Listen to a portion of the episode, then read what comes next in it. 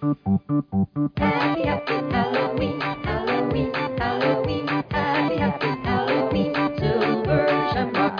Happy, happy Halloween, Halloween, Halloween, happy, happy Halloween, Silver Shamrock. It's almost time, kids.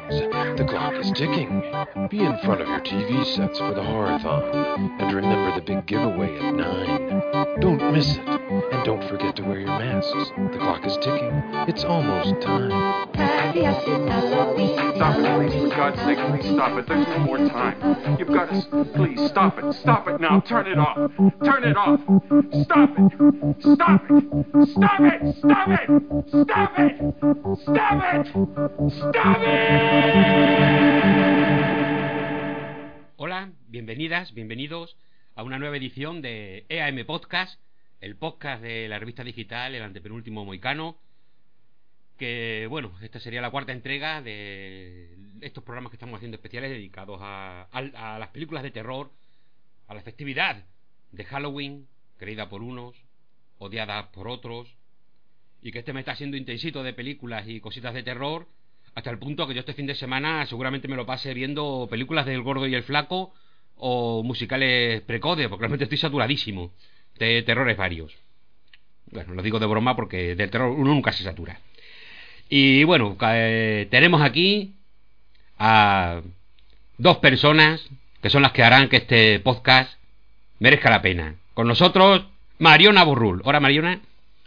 Hola, buenos días, ¿qué tal?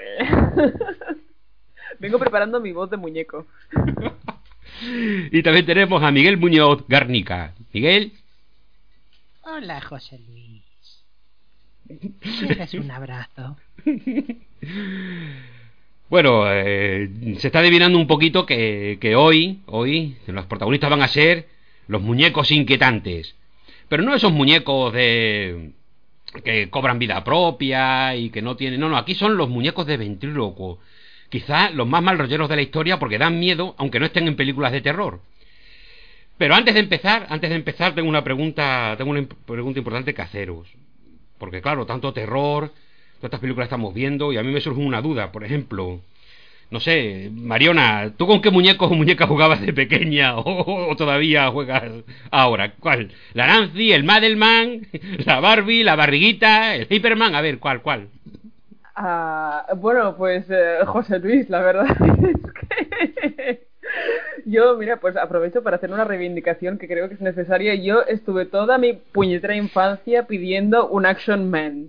Un, un solo Action Man. Nada, el del tiburón. Yo quería el señor del tiburón. Y nunca, nunca, nunca me lo trajeron. Es que ni Barbies, ni, el, ni lo contrario, no jugaba con nada. Bueno, y así he quedado. O sea, así, así estoy aquí esta noche con vosotros, chicos.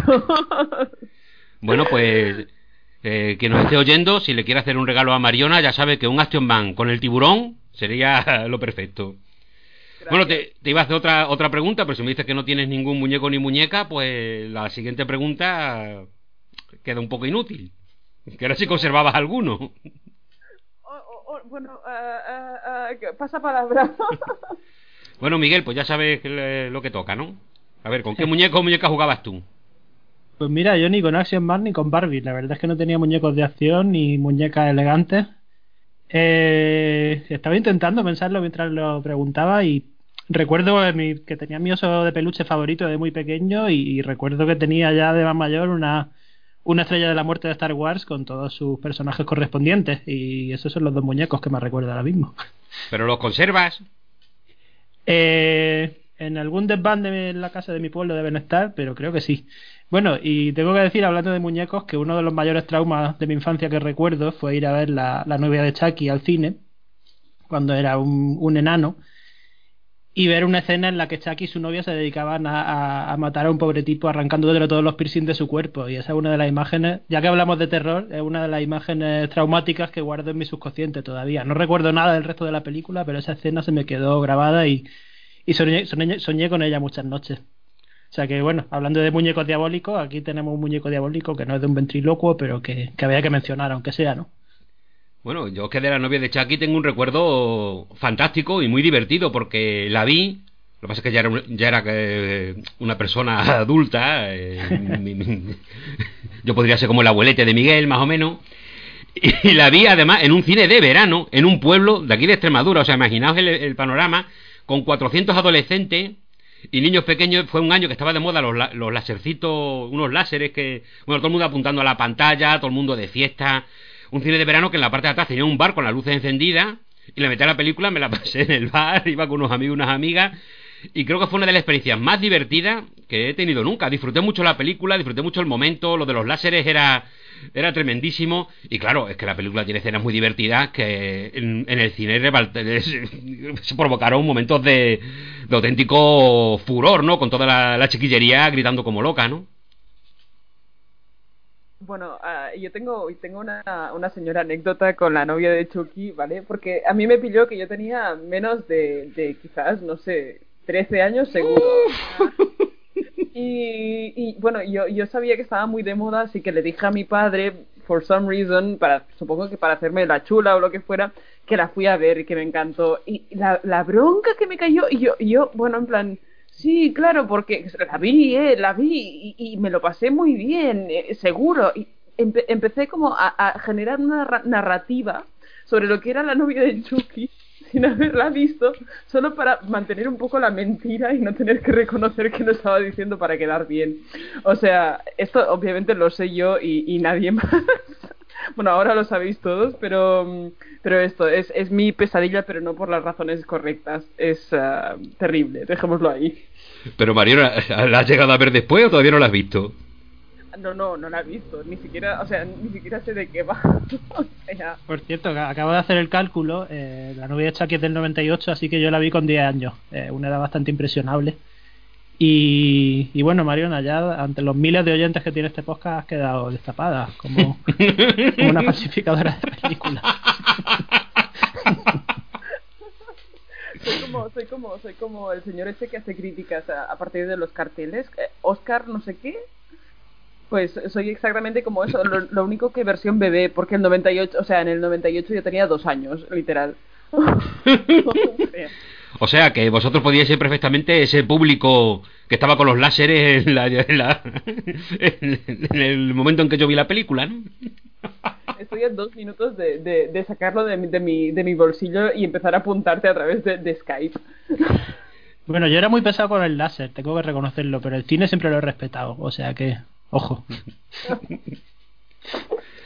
Bueno, y tras esta simpática anécdota, iba a decir viejunas, en mi caso son viejunas, pero ya veis que en el caso de Miguel y Mariona son muy jovenzunas.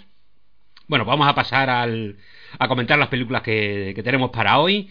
Como hemos dicho, y el tema son los muñecos de ventrílocuo. No nos vamos a centrar en otra cantidad de cantidad de muñecos malignos que, que emprendan la, la historia del, del cine, la historia del cine de terror. Y quizá, como he dicho antes, no sé a vosotros, Mariona, Miguel, a mí quizá estos muñecos de ventrílocuo son los que más mal rollo me, me generan, ¿no?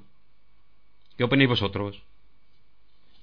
Tienen un punto de, de valla inexplicable, ¿no? Los muñecos de ventrílocos, toda esta teoría que hay sobre, eh, bueno, para quien no lo sepa, que una figura humanoide llega un punto en el que tiene tanto parecido con una figura humana, pero no llega a ser exactamente igual que genera rechazo. Yo creo que los muñecos de ventrílocuo tienen un poco ese punto. Y yo creo que efectivamente, eh, déjame que, que rememore, hemos visto Casas Encantadas, hemos visto Ferias y hemos visto Gatos Maléficos. Pues sí, desde luego el tropo que más, que más miedo ya da ya de por sí. Y encima los, los tres muñecos ya además tienen un diseño bastante terrible, que yo desde luego no, no saldría corriendo de un show con esos muñecos si fuera si fuese un pequeñajo. El, curiosamente el que el que más mono es el de la película de Attenborough, el de Magic, pero los otros dos son, son muñecos terribles, la verdad. Sí, sí, de- definitivamente. O sea, y ahora estaba buscando porque me recuerdan mucho al robot humanoide ese de eso, Hiroshi Higuro. Ah, no sé si recordáis hace nada, será 10 años o así, que el, un inventor japonés generó una, una réplica suya con la que discutía y, y, bueno, hablaba y hacía cosas de robot en plan basic, pero era como muy siniestramente parecido a él. ¿Lo tenéis en mente? Yo, yo no, No. con- no, No. cono- no conocía eso, pero me está dando un mal Vale, rollo pues- alucinante. Hiroshi Ishiguro hace, lo digo porque ahora tenía Google abierto, hace pues esto, mm, 2016, 2015, 16, gen- eso, se inventó un doble de sí mismo y puso un poco a prueba la- los extremos de las similitudes que podía tener con, con un humano real. Luego se hicieron copias con otra gente.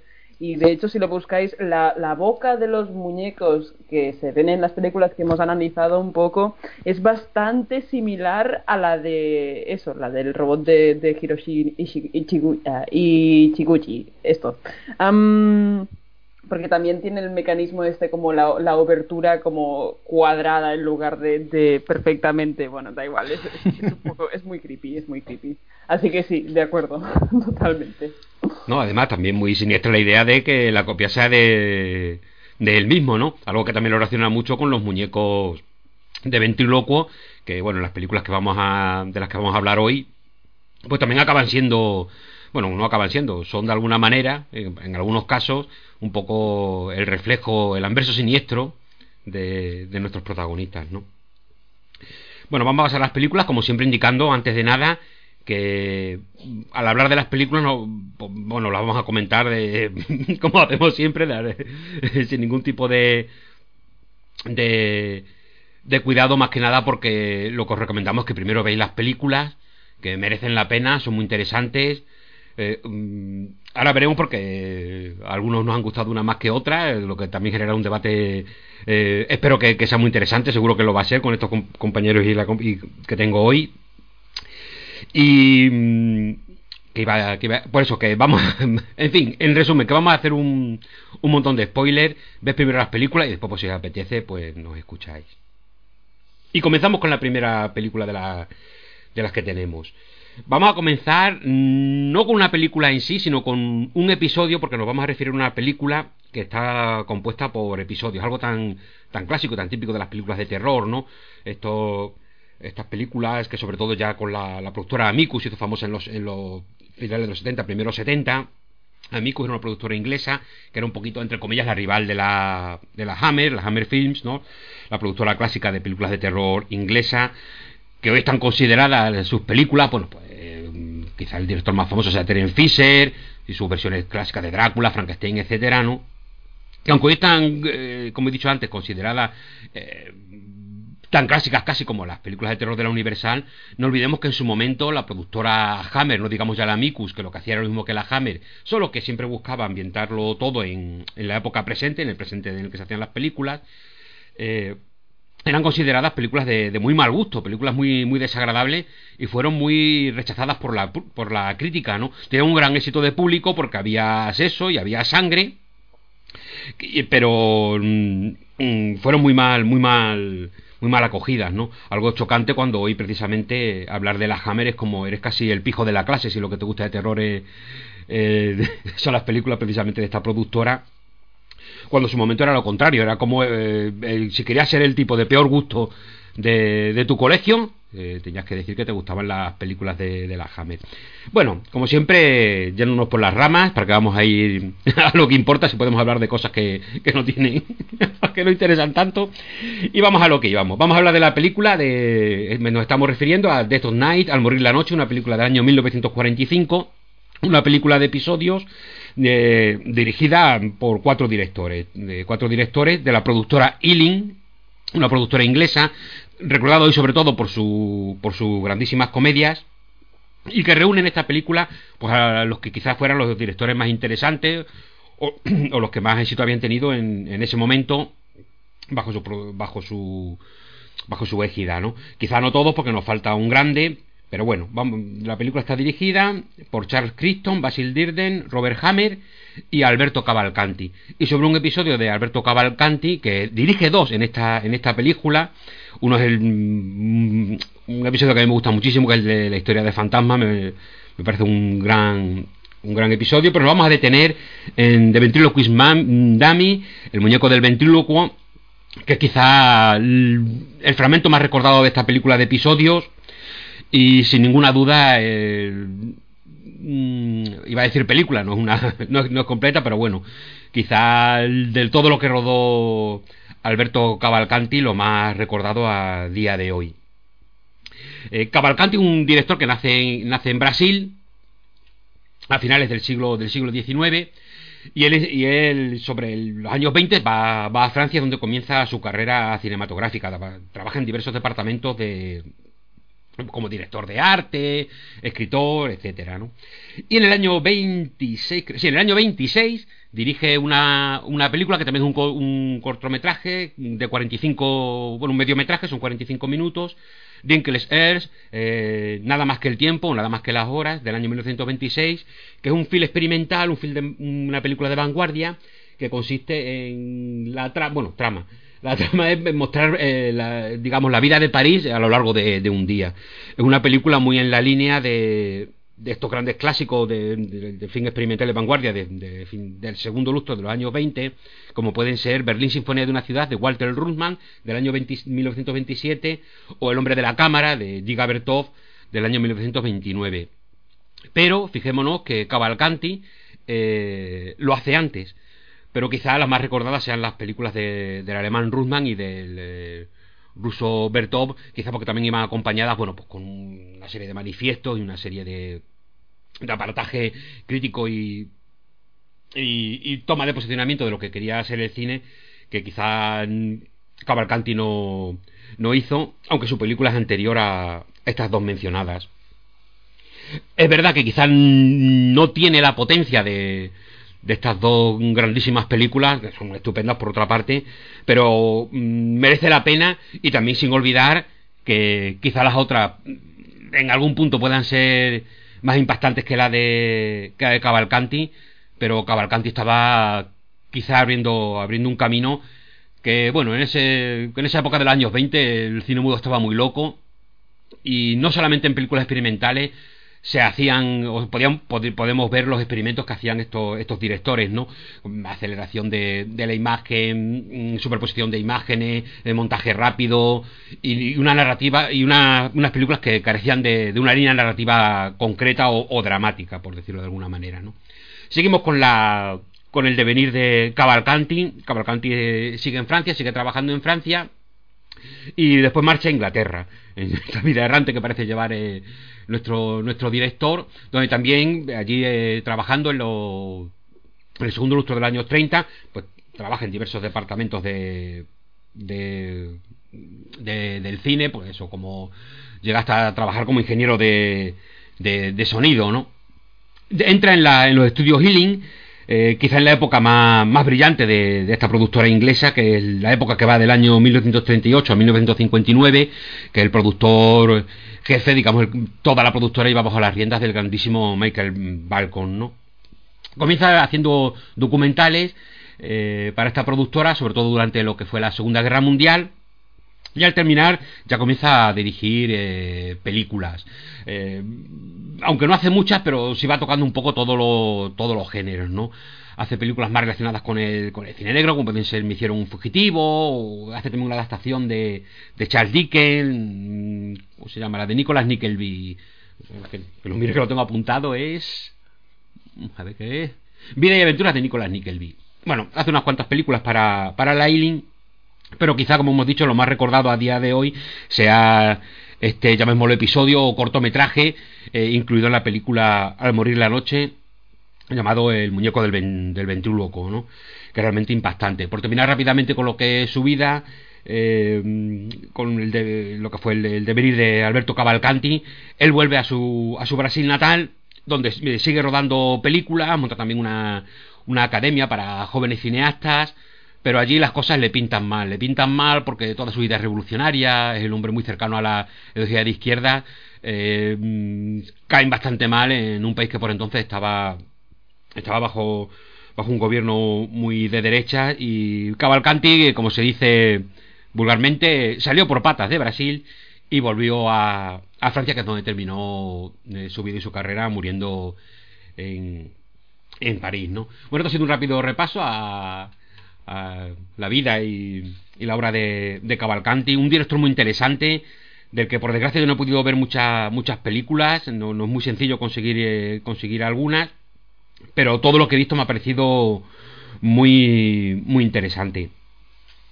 ¿De qué va el muñeco del ventríloco? Por centrarnos ya en lo que es la, bueno, antes quería decir, si me lo permitís, ya como aquí al fin y al cabo la idea es que, que no nos escuchéis, pues veáis un montón de películas buenas, qué mejor, os voy a, voy permitir el lujazo de recomendaros tres películas de la, de la productora Ealing, porque si no conocéis sus, a quienes, a quienes conozcáis sus, sus películas, sobre todo lo que son la- las comedias, que es lo que, por lo que más se recuerda a la Ealing, lo que voy a decir no va a sonar nada, nada nuevo, ¿no? Eh, pero a quien no, o- no, no conozcáis la productora o solamente no habéis visto muchas películas, pues voy a recomendar algunas porque de verdad que son una, son una maravilla y merece la pena mm, conocerlas, ¿no? Por supuesto, mm, todas las de Alexander McKendrick. Alexander McKendrick eh, dirigió firmadas por el nueve películas y algunas que no está acreditada y tiene también algún documental, algún corto, creo recordar. Pero bueno, mm, el corazón de su cinematografía son nueve películas y son nueve maravillas.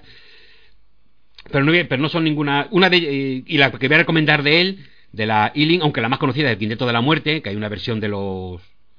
Hay una versión de Lady Killers, co- como son. Madre mía, se me ha olvidado. Estos directores. Madre mía. Los de Barton Fink. Los Coin, madre mía, vaya. Atención, que no me acordaba de, de los Cohen. ¿Cómo os quedáis? Impresionante. Bueno, seguimos. Pues hay una versión mo- moderna de esta, de esta película dirigida por los Cohen, de Lily Killers, que aunque no fue muy bien recibida, a mí me parece que no está, no, no está na- nada mal, aunque evidentemente incomparable al Quinteto de la Muerte. Pero la película que quería eh, recomendar, eh, porque me parece una, una maravilla, eh, me encanta, es El hombre vestido de blanco del año 51, eh, una película que es una absoluta delicia, una maravilla. Y voy a recomendar otras dos. Una Oro en barra de Charles Crichton, de- que es del año 51, del mismo, del mismo año que esta de McKendrick. Oro en barras.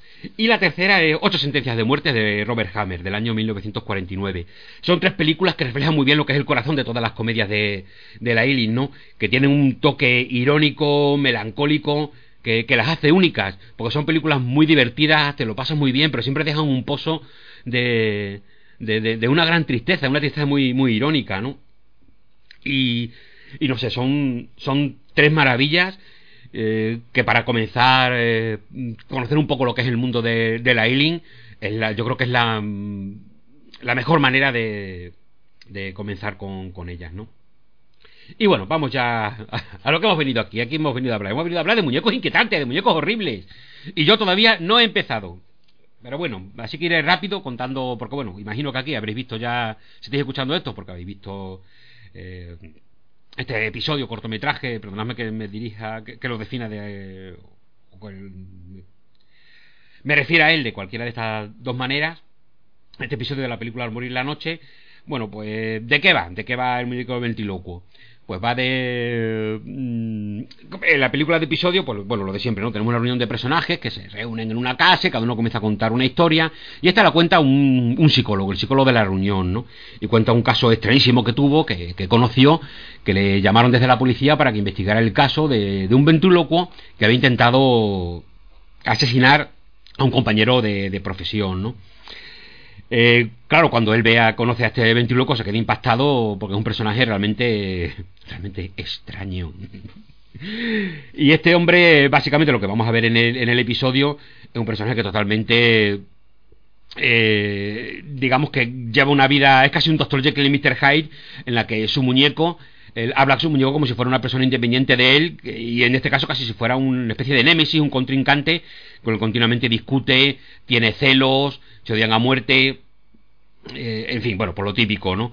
De hecho, el muñeco llegará incluso a intentar un... Es el muñeco el que intentará asesinar, pero claro, el muñeco quien lo lleva es el ventrílocuo, ¿no? Entonces, ¿quién es el asesino aquí? Bueno, básicamente el, el corto dura, no sé si son 20 unos- sobre unos 25 minutos aproximadamente. Y como suele ocurrir con, con estas películas de, de, de ventrílocos, ahora ya Marione y, Miguel, pues mm, ya diré si están de acuerdo o no.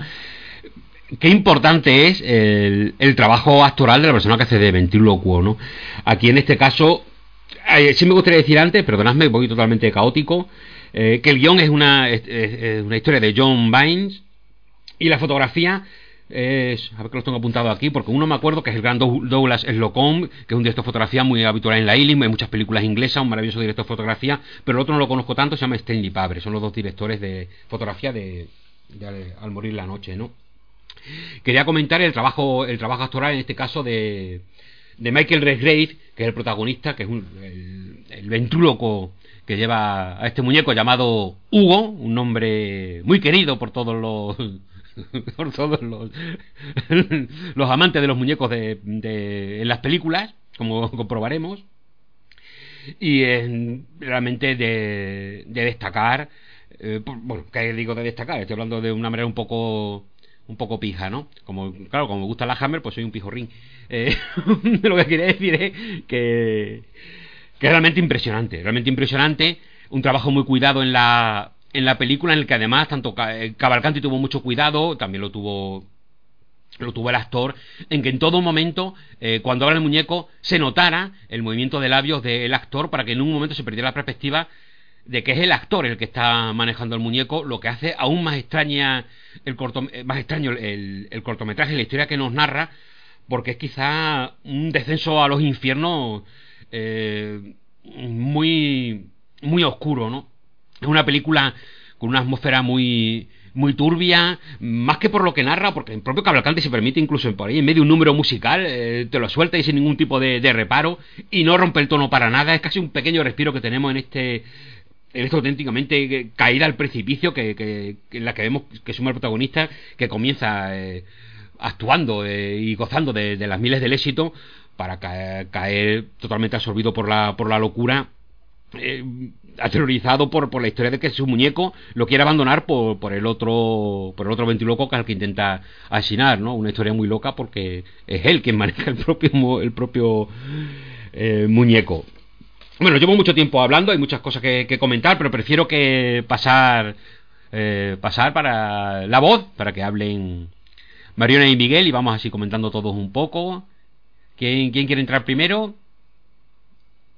Miguel, a ver qué nos dices de... entro yo, por ejemplo.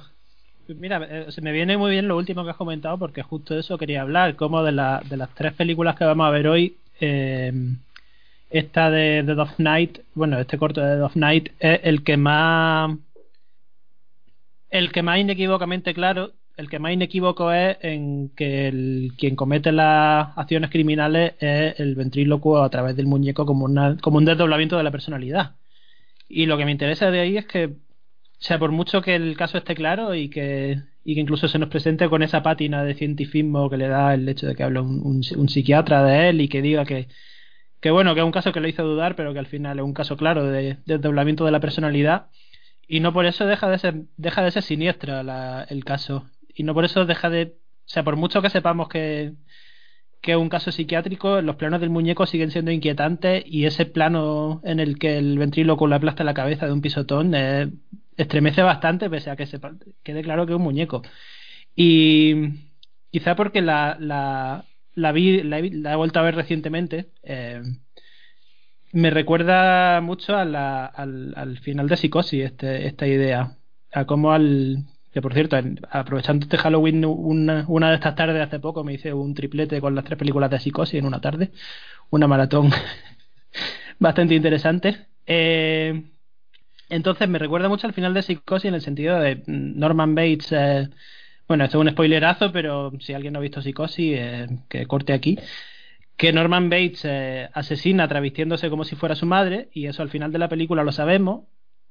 El resto de la película mantiene la ambigüedad de que parece que es la presencia siniestra de la madre la que mata a los visitantes del, Motel Bates, pero en ese último plano, cuando ya lo sabemos todo, cuando nos lo han explicado, la cámara de Hitchcock vuelve a ponerse delante de Norman Bates hablando como si fuese su madre, y pese a que sabemos que es un trastorno de la personalidad, que está racionalizado y todo lo que queramos, eh, la forma de Norman Bates hablando como si fuese su madre es, es más acongojante que nunca.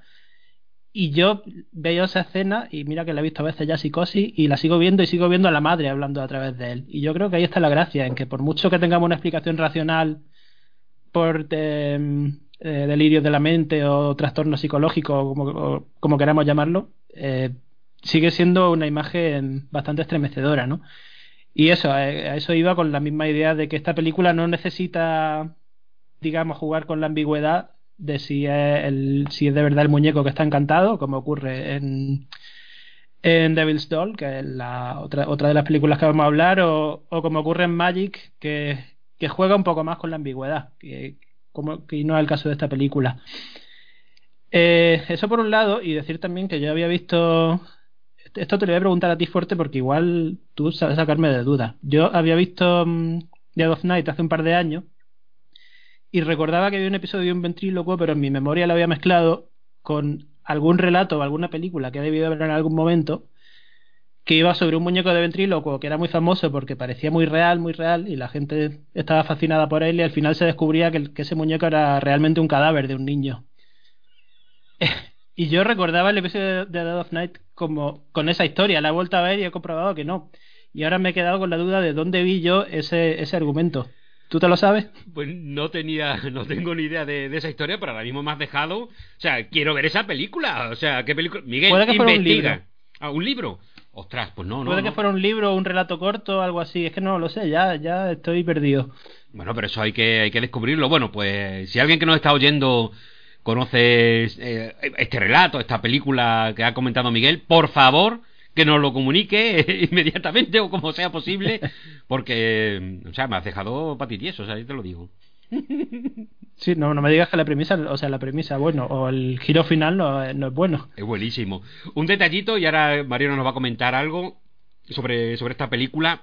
Quizá eh, una de las cosas que más impacta de- del muñeco de- del ventrílocuo y que impacta en todo este tipo de, de películas, esta especie de, género raro de, de las películas de muñecos dentro del género de terror, es la forma en que nos enfrentan a, a la locura. Es realmente muy, muy, eh, muy aterrador, muy bien, eh, genial lo que has dicho de, de, de psicosis. Yo, yo no había caído para nada y es verdad que, que el final recuerda recuerda muchísimo en ese detalle de esa forma como nos muestra la locura y la locura es, aterradora porque la estamos mirando de alguna manera a los ojos, ¿no?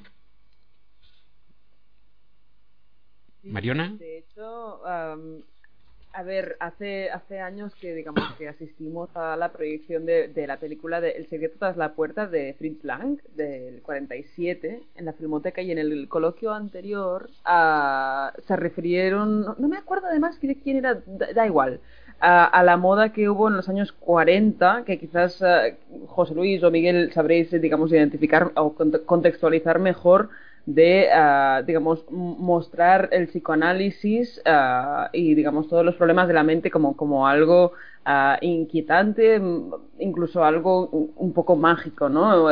Estoy hablando de eh, el interés eh, repentino que muestran películas como Recuerda, por ejemplo, por, por eso, por los, los oh, rinconcitos de la mente y un poco cómo nos y eso lo voy a lo voy a jugar a mi favor como un poco nos manipulan ah, como seres indefensos ante nosotros mismos no me resulta interesante además porque eh, en al, al, al morir la noche em, hay e- el momento en que digamos descubres que el tipo está realmente enfermo ah, yo creo que se, se anticipa muy bien eh, en el hospital cuando el señor está digamos tirado en, en su en su cama ah, y está poniendo una, una, una cara de no saber exactamente qué- está haciendo, por qué está allí, de alguna forma estar completamente perdido o enajenado en, en, en sí mismo, ¿no? De alguna forma.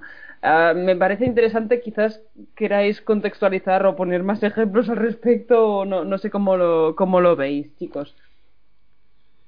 Bueno, a ver, es que en esa época, sobre todo el segundo, el segundo lustro de los años 40, eh, el psicoanálisis estaba de moda en Estados Unidos, era algo que estaba de moda socialmente, ¿no? Era un poco lo que pasaba también con, con el comunismo, que eran, eh, se puso de moda y todas las élites intelectuales de la sociedad era algo casi, que en las fiestas era casi in, ¿no? Hablar de psicoanálisis, como en otro momento lo fue hablar del, del comunismo, ya en los años, en segundo lustro de los 40, hablar de comunismo ya no era tan, tan molón, ¿no? Pero antes sí, sí lo había, sí lo había sido. Entonces, él realmente estaba de moda y se ve reflejado en muchas películas, como has dicho, eh, como has dicho Mariona. Aunque aquí en el caso de, de morir la noche no, no lo veo tan relacionado con esta, con esta tendencia que vemos en esta, en estas películas. Quizá porque aquí va directamente a, a saco a, montarnos una, a contarnos una historia de terror en la que mm, vemos, eh, digamos, vemos el truco, entre comillas, como decía Miguel, mm, todo tiene como una explicación científica, encima está narrado por el, por el psicoanalista, pero precisamente el que no se nos permita eh, ningún tipo de fuga fantástica eh, lo hace aún más aterrador, porque es tan increíble lo que sucede y evidentemente porque está muy bien narrado, porque en todo momento nos lo creemos hasta atrás. Quizá porque mm, en, tan corto espacio de tiempo la progresión narrativa es es increíble cómo nos muestran a- al, al principio en la sala de fiesta la actuación de de Maxwell Frere, que es como se llama nuestro nuestro ventríloco, ¿no? Con su muñeco Hugo, por lo típico, los chistes procaces y guarretes de, de los muñecos, que, es otra cosa que tienen en común todos los muñecos estos de ventríloco, que son unos cochinetes, ¿no? Unos guarindonguis, siempre haciendo marranadas, ¿no? Y, le vemos haciendo pues sus chistes, etcétera, cómo después se retira al camerino y ya vemos el primer síntoma fuerte de, de locura de nuestro protagonista. Pero en el segundo bloque, que es el que ocurre en el bar de- del Hotel Imperial, a mí siempre me impacta muchísimo, porque le vemos pasar de... Aunque está loco, pero goza del éxito, pero ya le vemos... El salto temporal nos lleva a un ventríloco que está totalmente hundido, borracho, eh, todavía no hundido en la miseria, porque el, el hotel no es un hotel de mala muerte, se ve que es un lugar todavía lujoso, pero ya se ve que está iniciando un claro descenso a- al abismo, ¿no? Y la forma en que es humillado siempre me impacta eh, el muñeco comienza a ser procaz y empieza a insultar a una a una a una mujer que está allí en el, en el local que se acerca al muñeco por por interés y el, el de las narices es un auténtico grosero con, con ella y el hombre que, que acompaña a la mujer pues bueno pues acaba pegando evidentemente no va a pegar al muñeco le pega al ventrílocuo cuando nuestro pobre protagonista ni se entera de lo que está pasando dice pero bueno pero ¿qué, qué ha pasado si yo no he hecho nada ¿cómo que no? toma zascazo ¿no? y le pegan un puñetazo y siempre me impacta mucho como de Cavalcanti coloca la cámara en el suelo y vemos caer al al ventrílocuo justo delan- delante de la cámara tras el puñetazo que le propina este este personaje mm, siempre me parece un momento que narrado, eh, contado, no tienen, eh, si queréis, nada de especial, es un tipo que le pega un puñetazo a otro y sin embargo siempre tengo la impresión de que es un mazazo brutal, ¿no? Realmente me creo que está recibiendo los golpes como si, como si no hubiera hecho nada, ¿no? Hasta este, hasta este punto eh, me resulta convincente e increíble la atmósfera que crea Cavalcanti en la, en la película.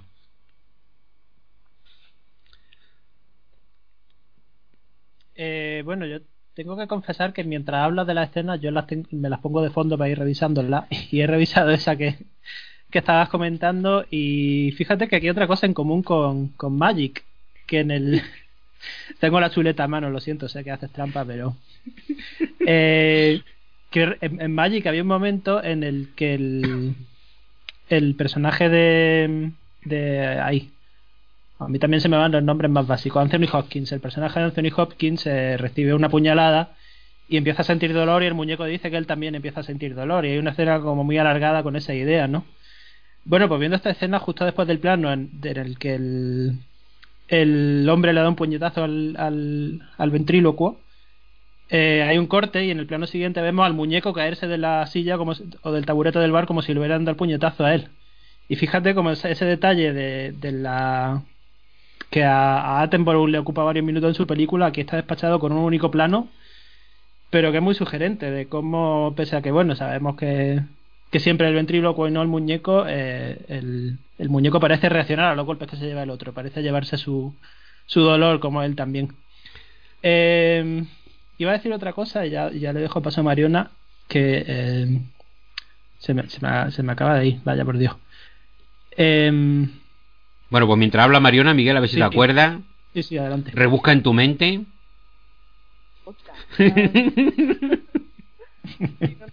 Además me, me resulta curioso porque comparándola con eh, las otras dos obras que vamos a comentar hoy, am, quizás la, la interpretación de no tengo el nombre del actor ah, de nuestro señor ventríloco, Michael Ah, Redgrave.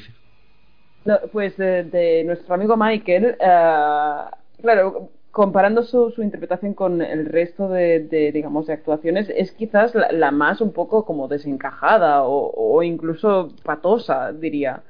Parece que esto, que sea él el muñeco. Eh, Hay el, otro ventríloco, el ventríloco bueno que aparece a, la mitad de- del episodio, de- del corto, eh, que es, es eh, creo que es como el, espejo sano o racional de lo que o bueno digamos normal de lo que de lo que es el oficio de, ventrilo- ventriloquista claro tú lo, lo ves aparecer y, un poco e intentar llevarlo por, por digamos, el buen camino.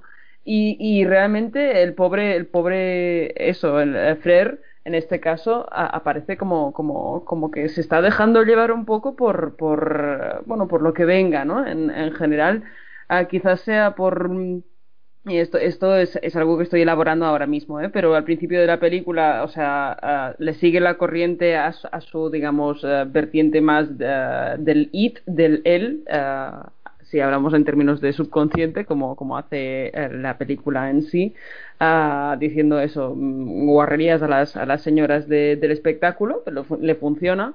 Y luego quizás, digamos, eh, se deja llevar un poco por, por ah, el corriente de los, de los eventos, ¿no? Ah, tanto a nivel ah, esto narrativo, en el sentido de que la suya es una, es una decadencia sin lucha, de alguna forma, como también a nivel, a nivel actoral, ¿no? En, un registro eso, pues desarticulado, incluso un poco como, como ah, eso, eso mismo, básicamente.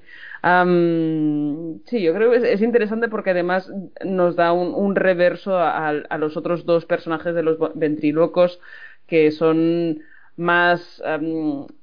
quizás Anthony Hopkins se, sale un poco de mi lógica, pero por lo menos el de, el de eso, el muñeco diabólico del 64 que comentaremos después es, más teatralizante, más, más poderoso, un poco más, tiene más, más ah, autoridad y, más capacidad de, actuación y no tanto de eso, de man- no, no, es, no, es tan- no está tan manipulado por, por fuerzas externas. Ahí yo lo dejo. Es muy interesante esto que comentas, Mariona, de la actuación de Michael Redgrave, eh, que parece que está como... eh, eso parece él mismo en, en ocasiones un muñeco, ¿no? Eh, la forma en que mueve, mueve a veces solo los ojos, de, de vemos su rostro quieto y solo mueve los ojos, la forma en que mueve los labios cuando habla, eh, parece que está casi tieso como un palo, ¿no? Parece el, mismo, el mismo muñeco. Eh, Es que a mí realmente Redgrave en esta, en esta película me parece supremo, o sea, me parece que está impresionante. Y también muy bien eh, en, en el corto, como lo contrastan, como has dicho Mariona, con, con Sylvester, que es el otro, el otro ventríloco, que es el, digamos, el racional, el normal, que en todo momento intenta ayudarlo. Lo ayuda incluso cuando es insultado en- eh, y ofendido por, el, por su compañero de profesión, ¿no? Hasta el punto de que es atacado por, por él y aún así no renuncia a intentar eh, ayudarlo, ¿no? Es como estás consciente de, tan consciente de, de- del, del agujero tan profundo en el que está cayendo este compañero eh, que solamente es capaz de sentir eh, piedad, ¿no? La forma en que el otro le insulte, aunque él responde, tampoco es que se aguante, pero mm, sí en todo momento mm, demostrando comprensión hacia él, sabiendo que, que algo no está funcionando en, en su cabeza. También de lo que comentabas, Miguel, en la escena del, del, del bar del, ho- del Hotel Imperial, cuando golpean al, al y él deja el muñeco y vemos que el muñeco eh, no llega a caerse de la silla, pero sí vemos que, se cae y queda inclinado. No solamente también porque recibe el golpe, sino también me gusta, creo que también muy importante, que de nuevo ahí, eh, eh, imagino que también por el, por guion, pero bueno, Cavalcanti se preocupa de que quede bien claro que el muñeco, si no está unido a, a, su, a su dueño, a quien lo maneja, no tiene vida. Parece que continuamente nos está insistiendo en esta idea y cuanto más insiste, más difícil nos resulta creer que el muñeco no tenga vida propia, aunque es imposible pensarlo, no, no hay ningún tipo de, indicativo que podamos hacerlo, que es lo que realmente fascina de este corto, cómo nos muestra de una manera tan intensa algo, pero la locura que el protagonista es tan horrible, es tan, nos produce tanto desasosiego, es tan horrible que queremos creer que no. Que, que- que ese muñeco realmente es un ser maligno que, lo está en- enloqueciendo, ¿no? Que quizá lo más otra una de las grandes eh, cosas fascinantes que tiene que tiene el corto que no es fantástico pero casi deseamos que lo sea que sea una- que tenga una resolución horrible y fantástica para que para no enfrentarnos a, a- a la historia horrible que nos que nos está contando dime Miguel He recordado lo que, lo que quería decir antes. Le iba, le iba a relacionar con, con comparaciones que en la película de Attenborough en Magic son. Él la hace muy explícita y aquí, sin embargo, son cosas muy sutiles, pero que están ahí. Y es el, punto autodestructivo del, del ventríloco protagonista que mencionabas tú fuerte cuando aparece esa en, en ese corte a la escena del bar y aparece ya borracho y aparece ya degenerando completamente. Lo veo también mucho en el detalle de que el, insista continuamente en, en que su muñeco se, se venda a, a su rival, ¿no? Que al fin, al fin y al cabo es él autosaboteándose. Y toda esta idea del autosabotaje y de cómo buena parte de la disociación eh, de personalidades del, del, del ventrílocuo tiene que ver con una especie de cuadro de inseguridad que hace que, que se castigue porque en el fondo cree que no merece la pena. Ya digo que eso Attenborough lo explicita muchísimo, en la película se ve muy claro y aquí sin embargo se queda todo sugerido. Claro, son 25 minutos, pero oye, que 25 minutos más, más bien empleados para, para ir sugiriendo cuestiones. Y se me había quedado en el tintero también una eh, retomando lo que decía Mariona sobre el interés del cine en determinados trastornos mentales que hacen que que juegan con el terror a que una parte oscura de nuestra psique nos haga perder el control de nosotros mismos. Yo creo que una buena muestra de que ese tema nunca ha perdido la vigencia o el interés es múltiple de Shyamalan, que además tiene la, la cosa fascinante de que ya no son una, una doble personalidad, sino 25 personalidades. Ahí, ahí quiso, quiso rizar el rizo. Bueno, eh, mm, no sé si queréis comentar alguna alguna cosa más del de este cortometraje o episodio de, de Cavalcanti. Mariona, ¿nos quiere decir algo más? Bueno, es que me parece interesante que, que esto, que Miguel haya sacado el tema de múltiple, porque nos traslada directamente a, a otro tipo de, de antihéroe como muy diferente, ¿no? Porque eh, estamos hablando de...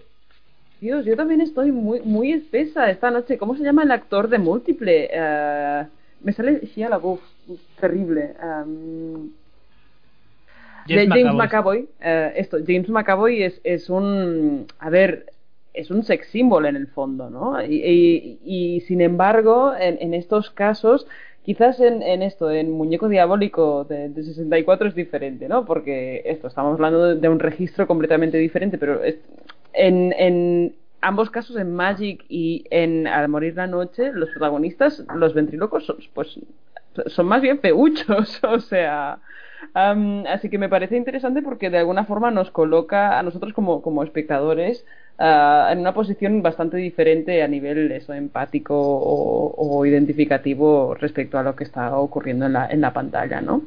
No sé si, si queréis desarrollarlo o queréis pasar directamente a lo siguiente o Bueno, es que realmente Michael Redgrave en la época era un actor de prestigio y era un, de alguna manera, entre comillas, un galán, no es galán típico, pero sí un actor que quizá no entrara en no sé, bueno, no sé, feo. A mí Anthony Hopkins me parece infinitamente más, más feo, no sé. Per perdón, José Luis, es que soy bollera. Bueno, pero da igual, porque eh, yo no soy gay, sin embargo Michael Regray sí me parece, sí me parece muy guapo, ¿no? Pero mmm, quizá eh, realmente en la película termina siendo muy, muy aterrador, muy aterrador porque yo creo que eso eh, juega Michael Redgrave con esa con la actuación no su personaje está continuamente con mirada de loco lo que comentabas Mariona de de, de que parece de que parece un muñeco que es muy importante tenerlo en cuenta no eh, es que todo eso influye en que hay momentos en que parece más humano el, el muñeco que, que, el propio protagonista, ¿no? Porque el muñeco en ningún momento se muestra como loco. El muñeco solamente quiere cambiar de dueño, se quiere ir con Sylvester. Él quiere cambiar y dice, bueno, estoy cansado de... No me gustas ya, estoy cansado de ti, me quiero ir con este otro ventríloco a ver cómo me va con él, porque contigo no, no me gustas, ¿no? No, no, no... que tampoco es que le vaya mal, es que realmente eh, Hugo, el muñeco de este corto, es un caprichosín, ¿no? ¿Nos parece un poco caprichoso? ¿Qué, ¿Qué pasa con este muñeco? ¿Por qué se quiere ir con el otro? ¿Por qué quiere dejar pobre Michael? ¿No? Todo el rato sudoroso y temblando y tomando pastillas y pasándolo mal ante el espejo yo estoy de acuerdo con Hugo, ¿eh? O sea, aquí Team Hugo para toda la vida. No, no sé, Miguel, tú qué piensas, pero... Hombre, desde luego el, el, el, otro dueño parece más confiable, un señor ya más mayor, más respetable, con más experiencia. Eh, que por cierto, tengo que decir que el, el, el, actor Michael Redgrave era, ¿verdad?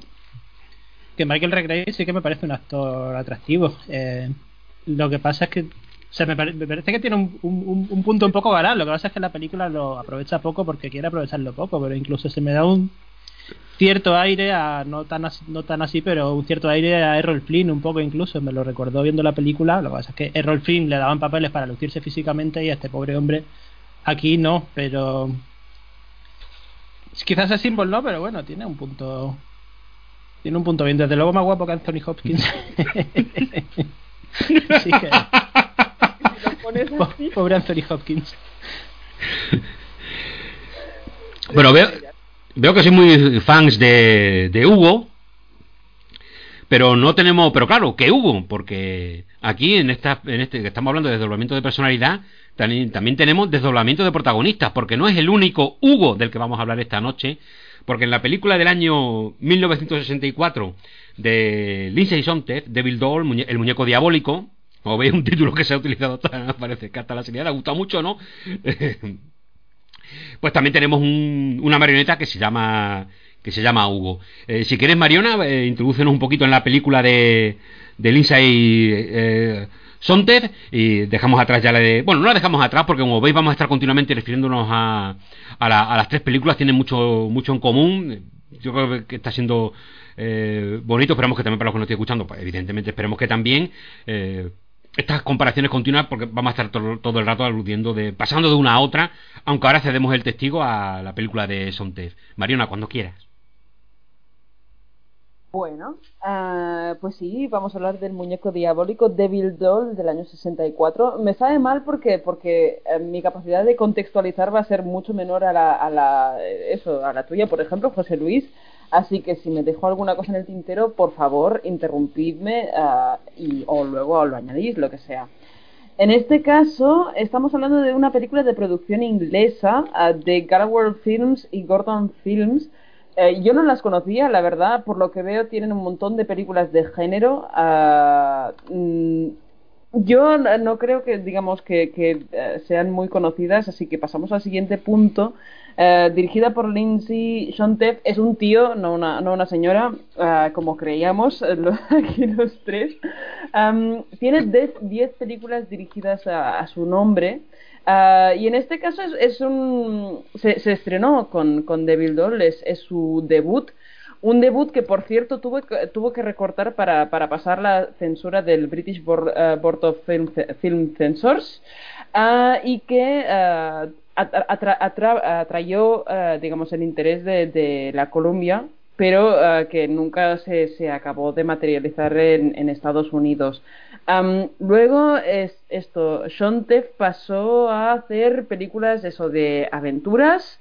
ah, hizo un par de parodias de James Bond, ah, en este caso ah, con el agente número uno. Hizo, hizo esto, ah, una parodia y luego la secuela, aunque fueron sus últimos proyectos prácticamente, ah, no, tuvo, no tuvo demasiado éxito.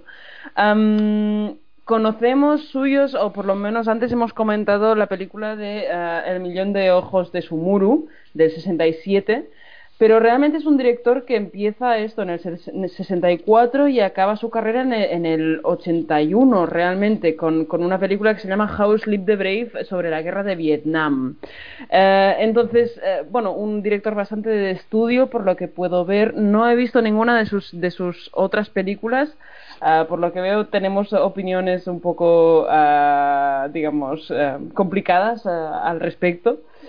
Y nada, ah, interesante de la película, yo creo que son sus actores protagonistas. En este caso, recordamos, por ejemplo, al gran ventri- ventríloco Brian Halliday. Brian Halliday quizás lo conoceréis por sus papeles en, en los años 60, ah, papeles en eso, películas como eh, Devil Doll, El muñeco diabólico, ah, La maldición de Simba, también del 64, o, o películas como eso, ah, The Project Man o Tower of Evil, 66 y del 71. Son las cuatro películas que hizo, digamos, fuera de Francia como actor y las hizo como hobby un poco. ¿Por qué? Ah, vamos a situarnos un poco en, en- en su vida. Brian Halliday estudia en Harvard y ah, enseguida, prácticamente en el año, est- estudia, acaba la carrera en el ah, 60, no, en el 52. En el 56 inaugura una marca que todos conocemos que es la, la Janus Films, distribuidora en este caso situada en Nueva York y que se encargó de esto de distribuir todas las películas de Ingmar Bergman, Fellini, Kurosawa, Antonioni. Ah, es decir, empezó trabajando como productor y ganó tanto dinero que durante los años 60 se pudo permitir eso, forjarse una mini carrera como, como actor ah, eso producido ah, por su amigo eh, Gordon, eh, Richard Gordon, también está forradísimo, es el eh, propietario de la Gordon Films, la productora también de, de de El Muñeco Diabólico. Luego, pues bueno, a, pa- a partir de los años 70 se como semi, semi retiró en Francia y empezó a hacer papeles súper pequeñitos en la televisión francesa, básicamente. Ah, y nada, esto ya hasta el, el 96 ca- cuando murió en, en París. Pero es un tío que es realmente interesante porque yo creo que podría haber sido un, actor bastante, bastante reconocido, pero no. Ah, en lugar de esto nos trajo las, las grandes películas del, del cine europeo de los años 60, ¿no? Ah, él es el ventríloco, en este caso está confrontado por el periodista interpretado por William Sylvester. William Sylvester yo no lo tenía para nada situado, pero se ve que es el, el doctor ah, Haywood Floyd de eh, 2001 Odisea en el espacio lo reconoceremos por ser el señor del boli en, el, en el- la nave espacial que va que va volando hasta creo que es a Júpiter o Saturno Ah, este es como su gran papel, pero también se forjó una carrera en esto, en películas de terror sobre todo, al lado ah, de la, la- chica de la película, me sabe muy mal decirlo así, pero es la chica de la película que es Yvonne Romain, también ah, forjada en la serie B con películas con- como ah, esto, La maldición del del hombre lobo de Terence Fisher, ¿no? Por ejemplo. Ah, vosotros me sabréis decir un poco mejor, yo os he dado cuatro pinceladas así muy generalistas. Si os parece, pasamos a hablar de- del argumento porque, a ver, es, es sencillito, pero, pero yo creo que da bastante de sí. En este caso estamos hablando de Brian Halliday, es el, el gran Borelli. Eh, Borelli, eh, yo creo que es nombre italiano, aunque no lo tengo muy bien ubicado a nivel de nacionalidad que eh, va a hacer eh, una gran actuación eh, en, en Londres eh, de, de ventriloquía e, e hipnotismo y a, la, a la actuación, a la obra, se presenta mm, Mark English. Es que además me parece como muy, muy racista que el, que, el, que el bueno de la película se llame English, que es William Sylvester en este caso, a quien le encargan que cubra el, el evento, ¿no? Ah, y él, bueno, pues engaña un poco a su novia en el momento, que es esta ah, Marianne, la chica, Yvonne Romain, hemos hablado de ella, para que le acompañe. Luego, se, bueno, van al teatro y el, ventriloquista e hipnotista, el, el Borelli, eh, consigue hipnotizar a su novia, que es una chica muy recatada, muy, muy de buena familia, que no, no, no sabe prácticamente nada de la vida. De hecho, se nos insiste constantemente en que está muy forrada. Pues eh, consigue hipnotizarla y que ella baile rock and roll, ¿no? Y que ella baile rock and roll es, es un, algo absolutamente inaudito porque ella, una chica de buena familia, no tiene por qué saber este baile, ¿no? Entonces, bueno, pues eh, Mark English, el periodista en este caso, pues empieza a interesarse por el tipo del pal, bueno, cómo ha hecho que eso, que, que, que mi novia ah, que no sabe nada de la vida, pues consiga bailar, bailar el, e- es- este baile del diablo, ¿no? De alguna forma. Esto no aparece en ningún momento explicitado en la película, pero bueno, se puede, se puede leer así.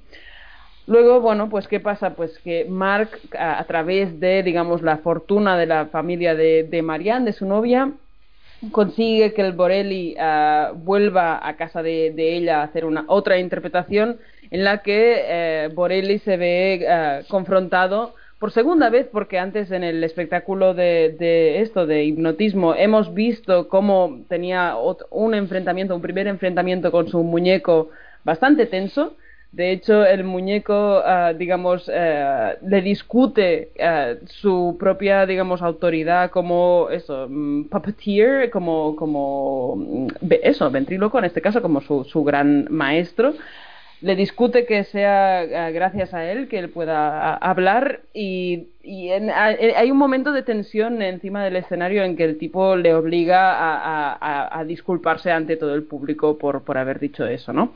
Ah, en todo caso, cuando vuelve ah, el gran Borelli a casa de, Marianne, hay otra escena con, con tensión ah, entre el muñeco y él.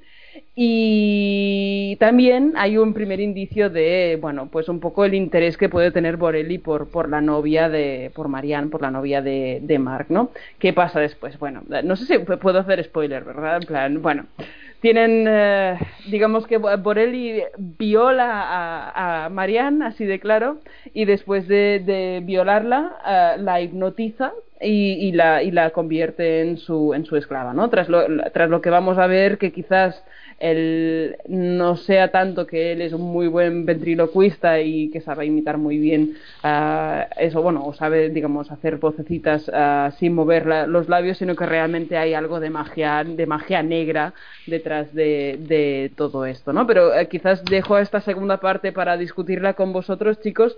Ah, de momento tenemos a esto, a Marianne hipnotizada por un señor que tiene poderes mágicos y nombre italiano, ah, cuando se supone que viene de España. Y eso, y si, si queréis pasamos a discutir lo que es la película. Como primer apunte, para eso, para introducirlo, quizás am, decir que de las tres es, es la película que yo creo más ah, equipara al, poder del muñeco con el poder de su de su eso ah, maestro no de alguna forma eh, estamos hablando de una película que a nivel tanto narrativo como como formal está constantemente poniéndolos a, a un mismo nivel y como si fuera una lucha de, de esto casi de un combate de boxeo no así que eh, yo lanzo esto por aquí si queréis retomarlo. Eh, bueno, yo por dar algunos, algunos apuntes a lo que has dicho, decir que de las tres películas que tratamos hoy, esta me parece la más turbia a muchos niveles. En algunos ya lo has dicho tú, por ejemplo, en el sentido de que el ventríloco sea un auténtico desgraciado, un tipo, un tipo que no genera ninguna simpatía y que tiene un punto siniestro, incluso un punto de, un punto de muñeco el mismo. Yo a mí se me ha quedado muy grabada esa escena en la que se quita la barba postiza en un primer plano y no sé por qué, pero ya es- es- ese plano me, me genera mucha inquietud respecto al personaje. Y también porque tiene el muñeco de ventríloco con diferencia más feo y por tanto más, más, más, más- más inquietante también. Ese muñeco da bastante mal rollo, tengo que decir.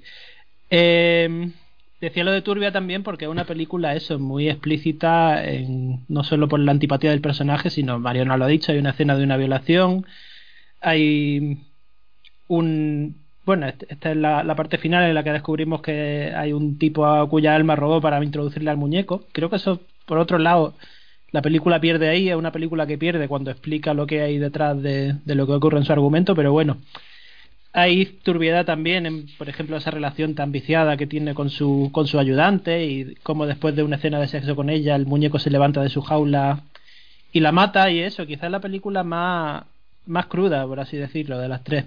Y mm, no sé si iba a decir algo más, pero bueno, le doy paso a así como primer apunte sobre la peli. Bueno, como comentario a lo que estáis, a lo que, a lo que habéis dicho, eh, mm, yo especificaría que, el- que la primera violación de- del gran Borelia hacia la cuando viola a la chica lo hace bajo hipnosis, lo que bajo mi concepto es todavía más horrible, no es el- lo más, o sea, si eres un rastrero y eres un asqueroso, ¿cómo, puede ser lo más, no? Utilizando eh, lo que te hace famoso, eh, digamos entre comillas, tu poder para, para hacer el mal, ¿no? Eh, después, evidentemente, seguirá utilizando, seguirá utilizando eh, la hipnosis para mantenerla bajo, bajo su dominio y para que hacerla su compañera. En fin, la, verdad es que es una especie de vida en esclavitud.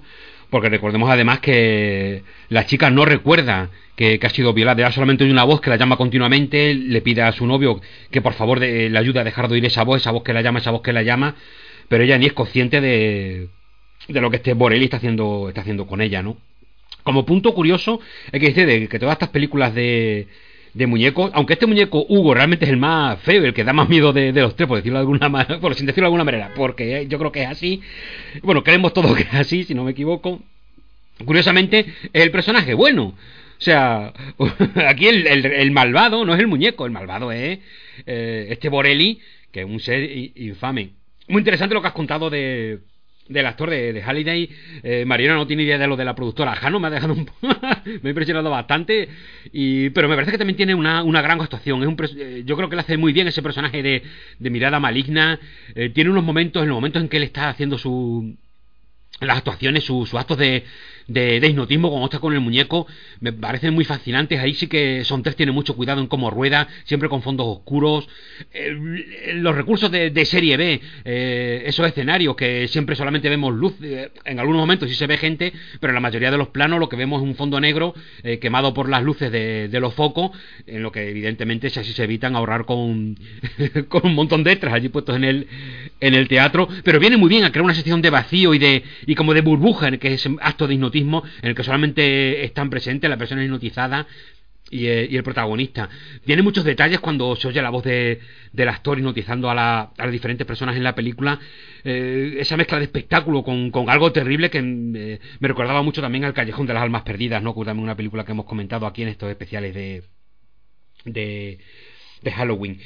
Otra cosa que me, que me gusta mucho, que he hecho también referencia a Mariona, es porque no está solamente el, mal rollo generado por lo desagradable o, que llega a ser en algunos momentos la, la película, evidentemente desagradable comparado con las cosas que vemos ahora, no de una manera tan explícita, tan brutal como ahora, pero sí son una turbiedad que está mm, sugerida de una forma sugerida repito, comparado con, con las formas que hay ahora, que siempre es todo más explícito, pero que en su momento eh, muy salvajes, ¿no? Eh, lo que se llega a contar en esta, en esta película, si te sientas tranquilamente después de verla y analizas todo lo que te han contado, te han contado un buen puñado de, de barbaridades, ¿no? Pero hay una cosa que es la forma en que el que tú has hecho referencia antes, Mariona, cómo Borelli trata a Hugo, trata a la marioneta, ¿no?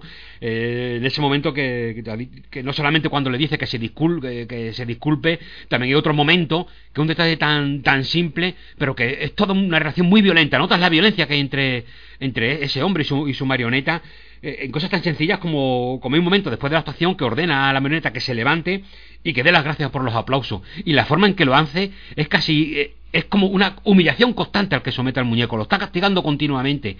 Y, y sientes esa violencia en cada en cada momento. En ese creo, en, ese- en esos momentos creo que, que la dirección de Sontez es, brillante y la actuación de Halle desde luego estupenda. A mí también me, me gusta mucho en esta en esta película, le da mucha fuerza a lo que está narrando como, como, decíamos al principio, es muy importante la actuación de, los actores en esta. así Siempre lo son, ¿no? Pero aquí más que nada porque recurren mucho a, la- a lo que pasa por dentro de, de sus cabezas y tenemos que enterarnos de lo, de lo que ocurre sin sin que utilicen palabras. Son miradas, son gestos, son detalles. Lo que tú comentabas, Miguel, de se empieza a quitar la barba postiza.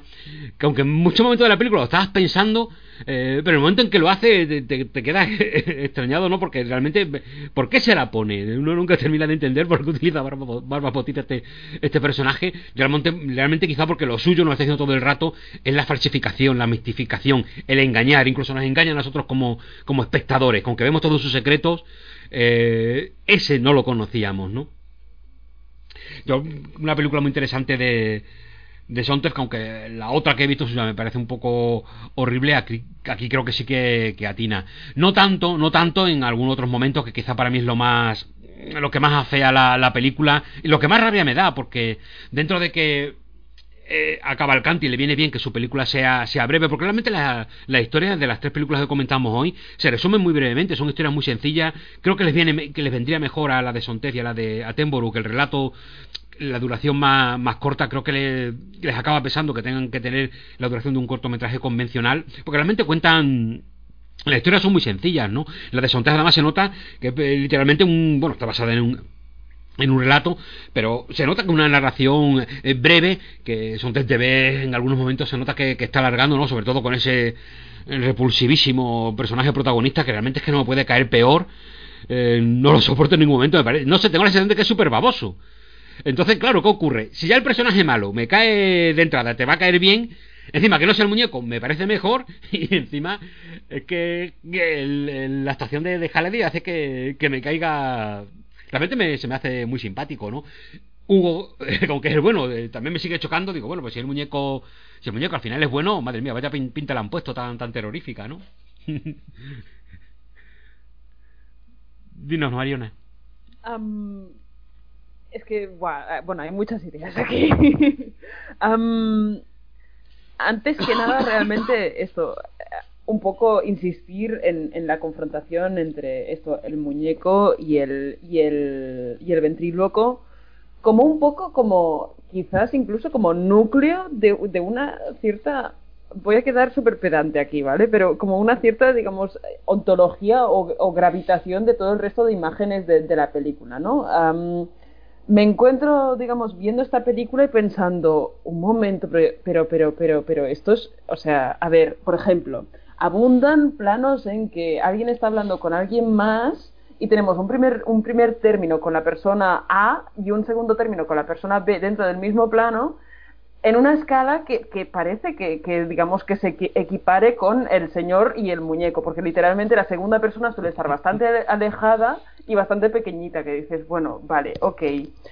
Luego, ah, la cantidad de, de primeros planos y primeros planos súper cerrados sobre, sobre la cara de gente me parece, bueno, destacable en el sentido de que una película, digamos, que está constantemente esto ah, jugando a, a, digamos a, a dar autoridad a- o, por lo menos a dar a dar eh, entidad a, a un muñeco pues que todo el mundo esté encuadrado exactamente igual que, que el que esto que el, que el mismo que el mismo títere no de alguna forma y, de alguna forma creo que sirve para un poco conducir a, a- al que yo creo que es el, núcleo fuerte o uno de los núcleos fuertes fu- fuertes de la, de la cinta de la obra que es el equiparar todos los digamos todas las escalas un poco de, de, de discurso tanto narrativo como formal que, que hay, ¿no? O sea, por, por ejemplo, ¿por qué se, por qué se pone la, la, la barba? Ah, o por qué hay, que me resulta súper, súper paradigmático al final de la película, no sé eh, si lo tenéis en mente, hay un plano de, de Marianne que ya ha sido hipnotizada o, digamos, ah, transformada en la, en la esclava de, de, de eso, de Borelli. Y hay un plano en, en el que ella está, está digamos, eh, mirando por, por una ventana, se gira, Borelli entra por la puerta también en el primerísimo primer plano tenemos la cara de Marianne en un primer término y detrás en la ventana hay un señor jugando con un perro. O sea, literalmente es un jardín enorme y un señor jugando con un perro, con una música hiper tenebrosa de como wow, wow, wow. Y además tú sabes que la chica ha sido hipnotizada, quedan 10 minutos para que acabe la película y es como, bueno, esto es muy intenso, es el clímax. Y, y sin embargo, ah, eso, ah, Sontag se preocupa por poner al señor con el perro detrás y mm, literalmente un efecto, lo tengo aquí apuntado, un, eje- un efecto de musiquita de pajaritos, en plan de pío pío, piar de pajaritos. Entonces es como, de alguna forma, creo que el gran potencial de esta película es que lo pone todo como al mismo nivel y por encima. No sé si se os ocurre ah, algún otro ejemplo. Es que quizá, mm, quizá yo creo que Sontef en esta película hace de la necesidad, mm, entre- si queréis, hace arte, por decirlo de alguna manera, ¿no? Eh, saca beneficio de, de la necesidad. Es claramente una, una serie B, de ahí que muchas veces eh, rodar eh, rostros evita tener que preocuparte por, por los fondos y los escenarios, ¿no? Sin embargo, es verdad que la forma en que encuadra esos rostros es muy potente. Lo que has dicho, Mariana, me parece interesantísimo. Es verdad que tiene la sensación todo el rato de que, de que hay personajes que, sobre todo Borelli, domina a todos, ¿no? Siempre hablando por detrás, los dos personajes mirando a cámara y siempre por detrás, hablando, susurrando. Es como ese- esa imagen de pesadilla que va a tener la protagonista de, de una voz que te está continuamente eh, agobiando y persiguiendo. Nosotros como espectadores vemos todo el rastro, el- eh, todo el rato el rostro de Borelli eh, hablando, dirigiéndose a nosotros a través de otra persona que es a la que está dominando, porque es una película también de, de, de dominio. Si en, la, si, en el- si en la película de Cavalcanti era la locura la que dominaba el personaje, aquí es, es- Borelli su, su afán de, de, de poder que, curiosamente no, es ser millonario ni, ni ser el dueño del mundo ni, ni, ni ser el nuevo Fumanchu es sencillamente eh, ligarse a todas las chicas para matarlas y quedarse con, con su dinero. Un viudo negro que casi diríamos no Eh, pero también muy muy interesante en este sentido porque si os dais cuenta al principio de la película eh, una de las primeras secuencias una secuencia bastante bastante extensa como también un poco sucede en la serie B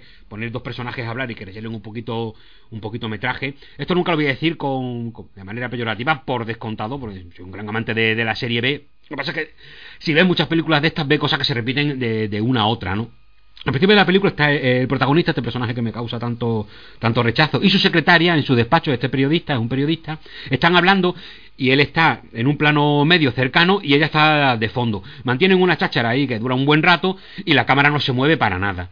Mantienen a los dos actores en plano en ese escenario que ya que lo tienen hecho lo vamos a aprovechar un poco y nos cuentan toda la introducción de la película en un único plano eh, con estos dos personajes hablando eh, con un diálogo que realmente le sobra le, sobra bastante no este si queréis imperfecciones o, o, mm, obligaciones de que tiene una película a todas luces comercial que bebe mucho de- del recuerdo de la película de Cavalcanti seguro porque hay muchas notas en común aunque le mete ese giro final para que no sea tan parecida pero todo el desarrollo de la película inevitablemente nos está todo el rato recordando a la película de Cavalcanti.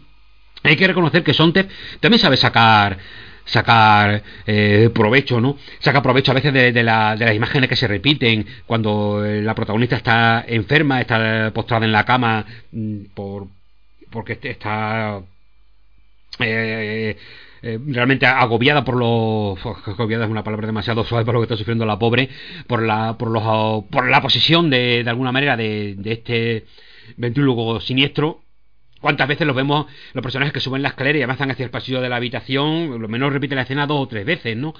Eh, O sea, hay un montón de, de, de efectos, de escenas, de planos muy típicos de la serie B, pero que son eh, de alguna manera, no sé si por genio, si por si por visión, sin pensarlo, que también es un tipo de genialidad. La genialidad a veces también sale de, manera natural, pero salen estos planos que has comentado, Mariana, que son realmente muy, muy, muy potentes, ¿no? Como el hecho de, uti- de utilizar un fondo negro y poner dos rostros no nos impacta nos impacta tanto, ¿no? Cuando lo que has dicho parece que realmente está Borelli eh, tiene a todos como, como marionetas. Miguel, ¿nos quieres comentar algo? Nos estamos dejando hablar. Estamos aquí Mariano y yo. Pues mira, te voy a aprovechar justo esa última frase de, de que Borelli controla a todos como marioneta y la voy a enganchar también con una cosa que ha comentado Mariona de la de las muchas que ha comentado que me parece bastante interesante de la película, que es el uso sostenido de los primeros planos de los personajes. Y es que estaba pensando en, en escenas que me llaman la atención de la película y yo creo que una de las que más me gusta precisamente por la cantidad de cosas turbias que es capaz de enganchar es una escena que vemos poco después de que Borelli asesine a su, a su primer ayudante, bueno, que asesine el muñeco dirigido por Borelli, eh, que son, nada, realmente tres, cuatro planos. Y en el primero de ellos vemos al- este personaje de Marianne en la cama, ya completamente indefensa, en un estado de, de adormecimiento, sudorosa y demás, una mano que le, que le, que le coge el rostro intentando intentando mitigar su sufrimiento y hay un recurso que creo que ya he comentado que me gusta mucho en el cine en general que es un fundido encadenado y en es- de ese fundido encadenado del rostro sudoroso sufriente de Marianne pasamos a, el además eh, el fundido es muy preciso porque el siguiente plano es Borelli junto a la muñeca en la, en la que va a hacer la transmi- transmigración de su alma y el rostro sudoroso de Marianne queda justo en mitad del rostro de Borelli y de la muñeca. Eh, con lo cual vemos primero cómo eh, la propia imagen parece parece, parece la imagen previa, parece apoderarse de ella y llevársela hacia, hacia los poderes de Borelli. Pero el plano, o sea, no acaba ahí. Luego vemos que según el fundido acaba, Borelli se está viendo reflejado en un espejo y vemos tanto su, su mirada a la- espalda de la muñeca vi- vista en el espejo como su mirada de frente en un escorzo. Y la cámara hace un movimiento muy llamativo, de casi de 180 grados, para irse hacia su cara, para que le hagamos el rostro en primer plano. A, esto iba con esta cuestión del que decía Mariona de la, de la importancia de los primeros planos en la película y a un primer plano especialmente repulsivo porque, entre otras cosas, acabamos de conocer exactamente cuál es la intención del personaje. Y no contento con eso, eh, pasamos a un contraplano de su mirada en el que vemos que la puerta se abre, aparece una nueva ayudante, eh, vestida pues con, con la ropa sexualizante que, el- que hemos visto en la anterior, igualmente rubia, pero más jovencita que la anterior. Y encima, eh, ella, digamos que posa para él, le enseña su cuerpo para que vea que está convenientemente embutida para, para lucir palmito delante del público. Y no solo eso, sino que Sontez pasa un plano subjetivo en el que él empieza mirándole por las piernas y recorriéndole todo el cuerpo como si fuera un pedazo de carne. Eh, son esos planos, pero eso es la, la cantidad de cosas que enganchan, cómo vamos del asesinato del anterior ayudante a la, a la hipnosis, a la violación de la de, mm, Marianne, al- a la contratación de la nueva ayudante y cómo en eso, en apenas tres o cuatro planos y un recurso como el como el fundido encadenado se cuenta tanta tanta cosa turbia que, que a lo que iba. Y me lo dejo con esta escena. Hay que tener presente que, que por entonces ya la Hammer ha tenido mucho éxito con sus películas y la Hammer está llena de escenas turbias de este tipo mm, muy, salvajes, ¿no? Yo creo que ahí, se nota también teniendo en cuenta que, que el cine el cine inglés la censura siempre estuvo muy pendiente de, de él, ¿no? Por ejemplo, las películas de, terror eh, pre-Hammer, antes de, de la Hammer, son muy pacatas. eh, hay muy pocas y además son muy controladas, no... mm, todo está muy controlado por, la censura en el... Bueno, recuerdas que muchos habéis visto películas inglesas de antes de... más, más antiguas, perdón, muchas de ellas empiezan con este certificado de censura, sale como un cartelito ahí. Eh, eso y lo de los arqueros, me, encanta en las películas. Ya, yo veo eso y digo, madre mía, me va a gustar. Entonces aquí se nota que realmente ya se ha levantado la mano. De hecho, hay eh, un semi desnudo ahí cuando está la primera compañera de, de, de nuestro gran Borelli, eh, cuando está tumbada en la cama, eh, bueno, allí en el, diván aquel que está tirada sin ropa, cubierta allí por una me- medio sábana, que entremezcla también con las miradas esas raras de- de- del muñeco Hugo, que la está mirando. Yo al principio pensaba que incluso de una manera eh, sexual, después ya solamente, no, solamente es asesina, inducido por, eh, por, por Borelli. O sea que digamos que ya en esta, en esta época del, del cine inglés, mm, estas cosas turbias ya, digamos, mm, la Hammer las ha, las ha patentado, saben que van a tener, eh, a tener su, su público. Dinos, Mariona. No, un- una, una puntualización solo a lo que ha dicho fuerte que me ha Uy, llamado Mariona, la ¿cómo te, y- y, cómo te te ha dejo, Mariona. cambiado, Mariona, ¿cómo te ha cambiado la voz, no? Ah, no, Miguel, perdón. No, que me, me ha, me ha hecho gracia que dijera cuando el muñeco parece mirarla con una intención lasciva y con un tono de alivio dice, no, solo asesina. Pero la- es que era mi sensación con esa escena. Porque yo también lo pensé, Dios mío, ¿qué va a hacer este muñeco con esta mujer ahora? Y, ah, no, solo la va a matar. Menos mal. Que, sea, que eso sea un alivio ya. Es bastante, bastante expresivo de lo que es la película. Me encanta además porque, o sea, hemos pasado de hablar de, ah, no, qué suerte, era solo un niño, un niño, que era un niño muerto o el estilo, a la mirada lasciva del, del muñeco.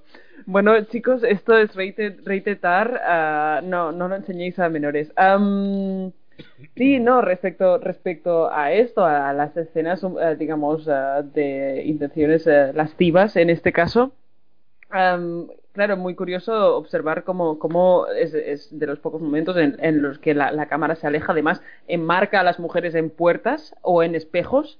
Y eh, en el caso de la escena de la violación, aún más me parece interesante cómo la cámara se esfuerza por eh, enfocar la mano de, de, de Borelli, ah, digamos, crispada en, la, en la espalda de, de la, de la chica, de, de Marianne, ¿no?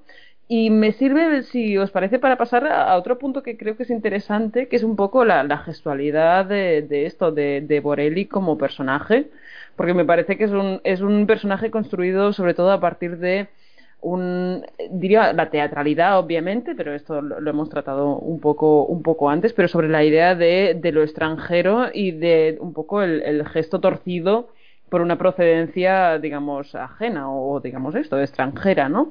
Ah, Borelli, pues esto, mm, italiano, mm, español, mm, no, no me quedó muy claro, no lo tengo muy claro, ah, que vivió en Berlín, ah, acompañado por una señora que se llama Mercedes, que tiene un acento ruz, ruso, cuidado, ruso, ruso, ah, que no se lo aguanta, aunque se supone que es española también. Y yo creo que esto, eh, además con esto, el protagonista, lo hemos comentado antes, que se llama Mark English. Mark English, señores. am, y esto, ah, pues yo creo que juega muy evidentemente con, con la idea de- del extranjero siniestro que viene a, a, digamos, arrebatarnos a las chicas. No sé qué pensáis de, de esto, señores. Pues yo así de entrada, la verdad es que no, no había pensado en esto en la película.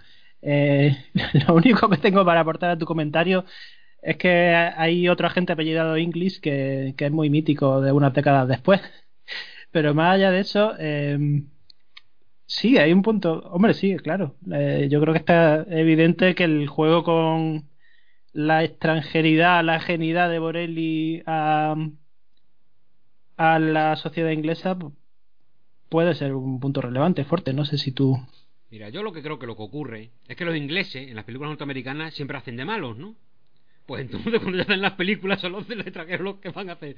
No, esto es una broma estúpida. No, sí, realmente... Mm, es siempre un poco el exotismo, ¿no? Es también el, el, el terror amarillo, ¿no? Recordemos que en las películas de, de Frankenstein, de Drácula, el horror viene siempre de, otro país, ¿no? No basta el... No, vienen, viene a invadir las islas, ¿no? Viene a invadir nuestras islas británicas. Eh, Drácula es, moldavo, viene de Transilvania, eh, el doctor Frankenstein es, es alemán, eh, esos, esos, personajes horribles no van a ser, no, no va a ser ingleses. Es algo un poco, yo creo que eh, algo típico del, del, género en el que siempre va a, dar, va a dar más miedo lo que viene de fuera y lo que no conocemos, sobre todo en una época que no es como ahora, que ahora Internet de alguna manera lo hace todo más cercano, quiero pensar que así es, ¿no? Y que nos hace todo más esa, esa sensación de, del otro no es tan fuerte, por desgracia existe, pero bueno, yo intento pensar que, que no tanto. Pero pensar en esa época, donde solamente hablarte, pensar eh, hablar de España, que era un país que estaba eh, bajo una dictadura, la dictadura franquista, es como irte al sitio más retrasado del mundo, como que de ahí puedes cometer todos los crímenes que quieras, que te puedes ir a esconder. Es como si te quieres ir a Rusia, ¿no? O como si te quieres ir a, a a sitios de cualquier tipo que tuviera cualquier tipo de de halo siniestro no eh, entonces, evidentemente, la, imagen del extranjero juega, juega con ella. Es también la época de las películas de Fu Manchu, ¿no? Antes comentamos El millón de ojos de Sumuru, del mismo Sontef, que es una película que Sumuru es eh, una especie de Fu Manchu femenina, ¿no? Siempre este mal, el, o, es el, el, el, mal amarillo que viene de toda la narrativa pulp, o, o, o el, extranjero como, como alguien malvado, que yo realmente en este tipo de películas, este tipo de literatura, nunca suelo tener en cuenta, primero porque es muy, muy habitual, y segundo porque mm, se nota todo mm, un artificio que no tiene la maldad de una verdadera, eh, de un verdadero, no sé cómo explicarlo bien, porque evidentemente el extranjero es el otro y es lo desconocido y es el malo, pero de alguna manera es con tanto exotismo y tan, si queréis un truco literario, un truco cinematográfico, que personalmente eh, no me no sé cómo explicarlo bien.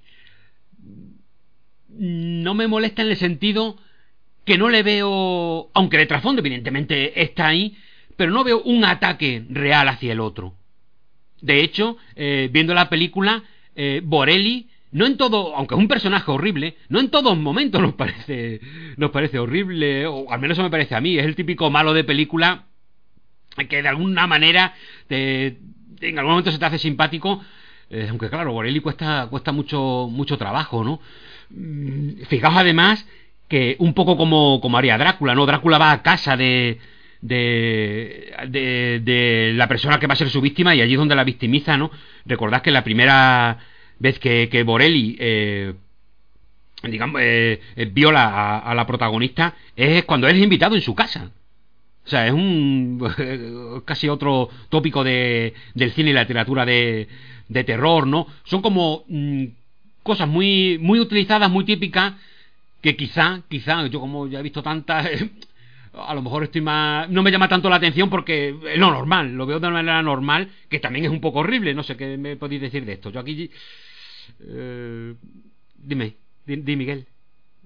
Bueno, yo realmente tengo una duda. Uh, ya que hablábamos del tema de la, de la extranjeridad o la genidad y tal, eh, estaba intentando recordar qué explicación exactamente le daban al, al embrujo que había hecho Borelli para transfigurar el alma de una persona en el muñeco y, no recuerdo exactamente por dónde iban los tiros. Estaba pensando si se ve algún tipo de explicación de una religión tipo vudú ajena al, cristianismo que, también pudiera ir por esta línea, pero es que no recuerdo exactamente qué, era lo que se contaba. A ver si me lo podéis refrescar yo la tengo muy fresca y creo que no se menciona ni siquiera eso. Uh, creo que en plan se, se, dice que es algo que aprendió en su infancia pero mm, de forma muy abstracta y muy, muy, digamos, poco concreta, realmente.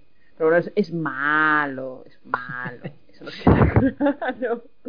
No, muy interesante porque sí es, sí es verdad que es eh, lo, lo ajeno como, o sea, es decir, lo, lo extranjero como, como la fuente de, de peligro que viene a tu casa a vampirizarte es, eh, es realmente muy habitual. Además me recuerda lo primero que bebe el señor ah, Borelli con Marianne es un vino que se llama Sangue delle Virgine. y creo que eso es bastante paradigmático. ah, Y- ya y acompaña Borelli- bastante. Además, Borelli llega tarde para invitarle a ese tipo de a esa marca de vino, ¿no? Llega tarde. Ay, sí, ay, claro. Uy, uy. Perdón.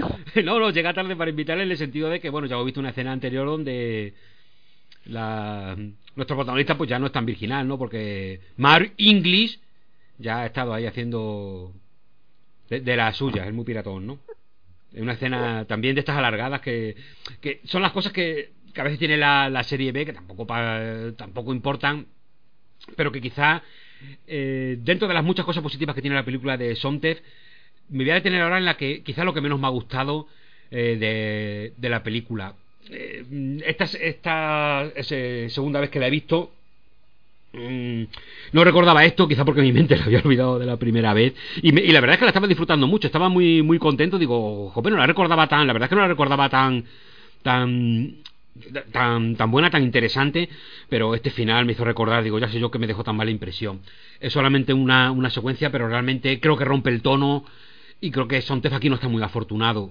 Que es la escena que, que se pelean el, el muñeco y el ventrílocuo, ¿no? Ah, eh, está rodada de una manera yo creo que bastante torpe encima además mete eh, inserta algunos planos de, de unas ilustraciones que tiene como de unas fotografías que tiene Borelli en su, en su habitación que además sirven casi de trombotes son casi eh, un personaje así como con cara de sorpresa eh, te, inducen casi a la risa ¿no? Entonces rompe un poco el tono intenso, turbio que tiene, que tiene la película en esta pelea que es un poco casi la risa. Y es un momento en el que la película de Attenborough eh, mm, creo que casi, casi diría que es el único momento en que la de Attenborough eh, vence y derrota esta de, bueno, es una tontería, no tiene ni por qué decir ni derrotar, pero me entendéis por una forma de, hablar y comentar las películas, ¿no? Para, para eso están, para que ah, digamos lo que nos dé la gana de ellas, ¿no? Por eso son maravillosas y nos encantan. Eh, la, película de Attenborough, cuando pelean el muñeco y, uno de los, de los personajes, creo que está mucho mejor realizado. Tiene mucho más cuidado Attenborough al, al rodarlo, ¿no? Incluso hay un momento en que el personaje es atacado por el muñeco, el muñeco tiene la mano en el cuchillo y no es el muñeco el que se mueve, sino el que el personaje ya herido cae sobre el muñeco y al caer se clava el cuchillo, lo que hace aún más creíble eh, eh, ese ataque que en, el de- en la película de Sontez queda a mi gusto demasiado forzado, ¿no? ¿Qué opináis de, esta secuencia por comentar algo? A ver la gente se va a ir a ver la, la película pensando que va a haber eh, una obra maestrísima y hay que incidir en que es una maravillosa película de serie B, muy interesante, pero con, con alguna, co- bueno, pues con, por ejemplo, esta misma secuencia, uf, que tira un poco para atrás, ¿no? Por lo menos a mí, ¿qué opináis vosotros de, de esta escena? Bueno, mu- muy cortito, o sea, tienes razón. Y, eh, en ese momento de la película, supongo que también por, por digamos, por lo alargado del metraje, eh, yo me he encontrado mirando el móvil en plan, así, así de claro, de par, bueno, ya, ¿no? En plan, eh, y sí es verdad que además la, la irrupción del, del protagonista, como un poco como un deus ex máquina eh, extraño, o no, o no sé, quizás para recordarnos que sigue ahí que porque además el protagonista al final de la película es rechazado por la por la chica ah, que, ah, digamos bajo los efectos de la hipnosis ah, que le dice que, que no que lo deja porque se ha enamorado del otro. Y el, y el chico se va pues a beber al bar obviamente y, y tenemos una escena de él pues diciendo pues mira soy un pringao y después de toda esta pelea digamos final de, de entre muñeco y muñeque- muñetista terrible disculpad Am, pues después de esta pelea, pues aparece, simplemente entra por la puerta del padre del protagonista, pues hola, buenas tardes, aquí estaba yo, pues me, vi- me vengo del bar de, loser a, winner en dos segundos, ¿no? Y realmente creo que está muy poco conseguido, pero bueno, ah, no sé, Miguel, su- eh, si tú tienes alguna cosa que añadir al respecto. Pues mira, estaba otra vez recurriendo a la, a la chuleta de ver la película y estaba Porque, o sea, yo, yo ven- venía a decir que esta película, el problema que tengo con ella es que me sobra la parte final. Porque creo que pierde muchísimo en cuanto. No solo en esa pelea tan ortopédica con el muñeco que decía Fuerte, sino en general cuando se pone a explicar las cosas es una película que pierde un montón. Y estaba buscando eh, dónde justo empieza la decadencia de la película y es justo después de la escena que, me- que mencionaba antes, cuando Borelli, cuando el fundido, cuando entra la nueva ayudante de Borelli, este la mira de arriba abajo y tal.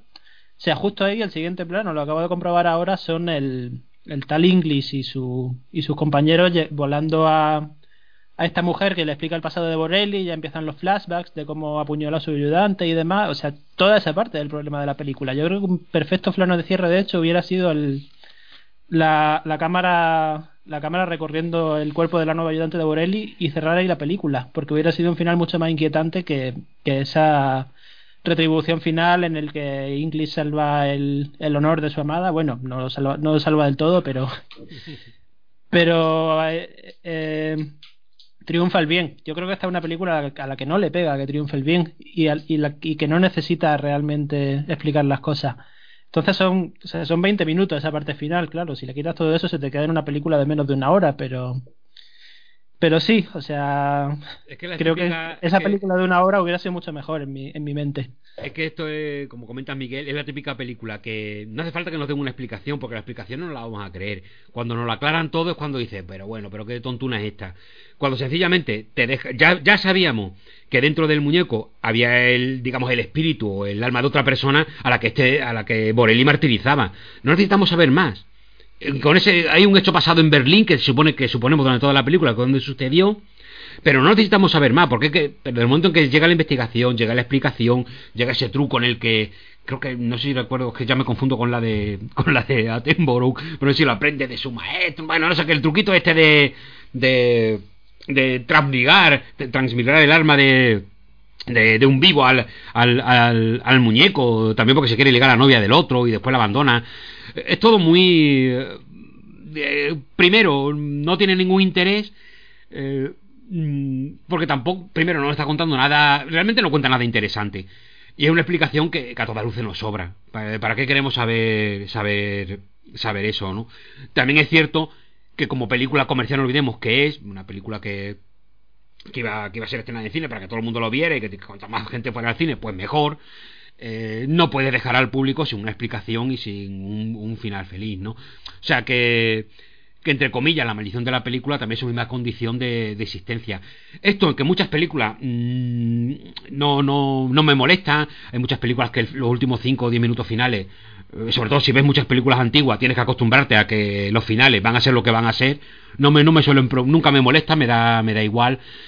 Pero aquí sí me pesa, sí me pesa porque rompen, rompe, es que, sobre todo para mí es que rompe el tono de la, de la película. Como muy bien habéis dicho, una película muy turbia, con un toque siniestro que muy chulo, y se rompe todo en, en explicaciones que tontísimas, y en... Vale, que, que incluso eso me lo podría llevar, ¿no?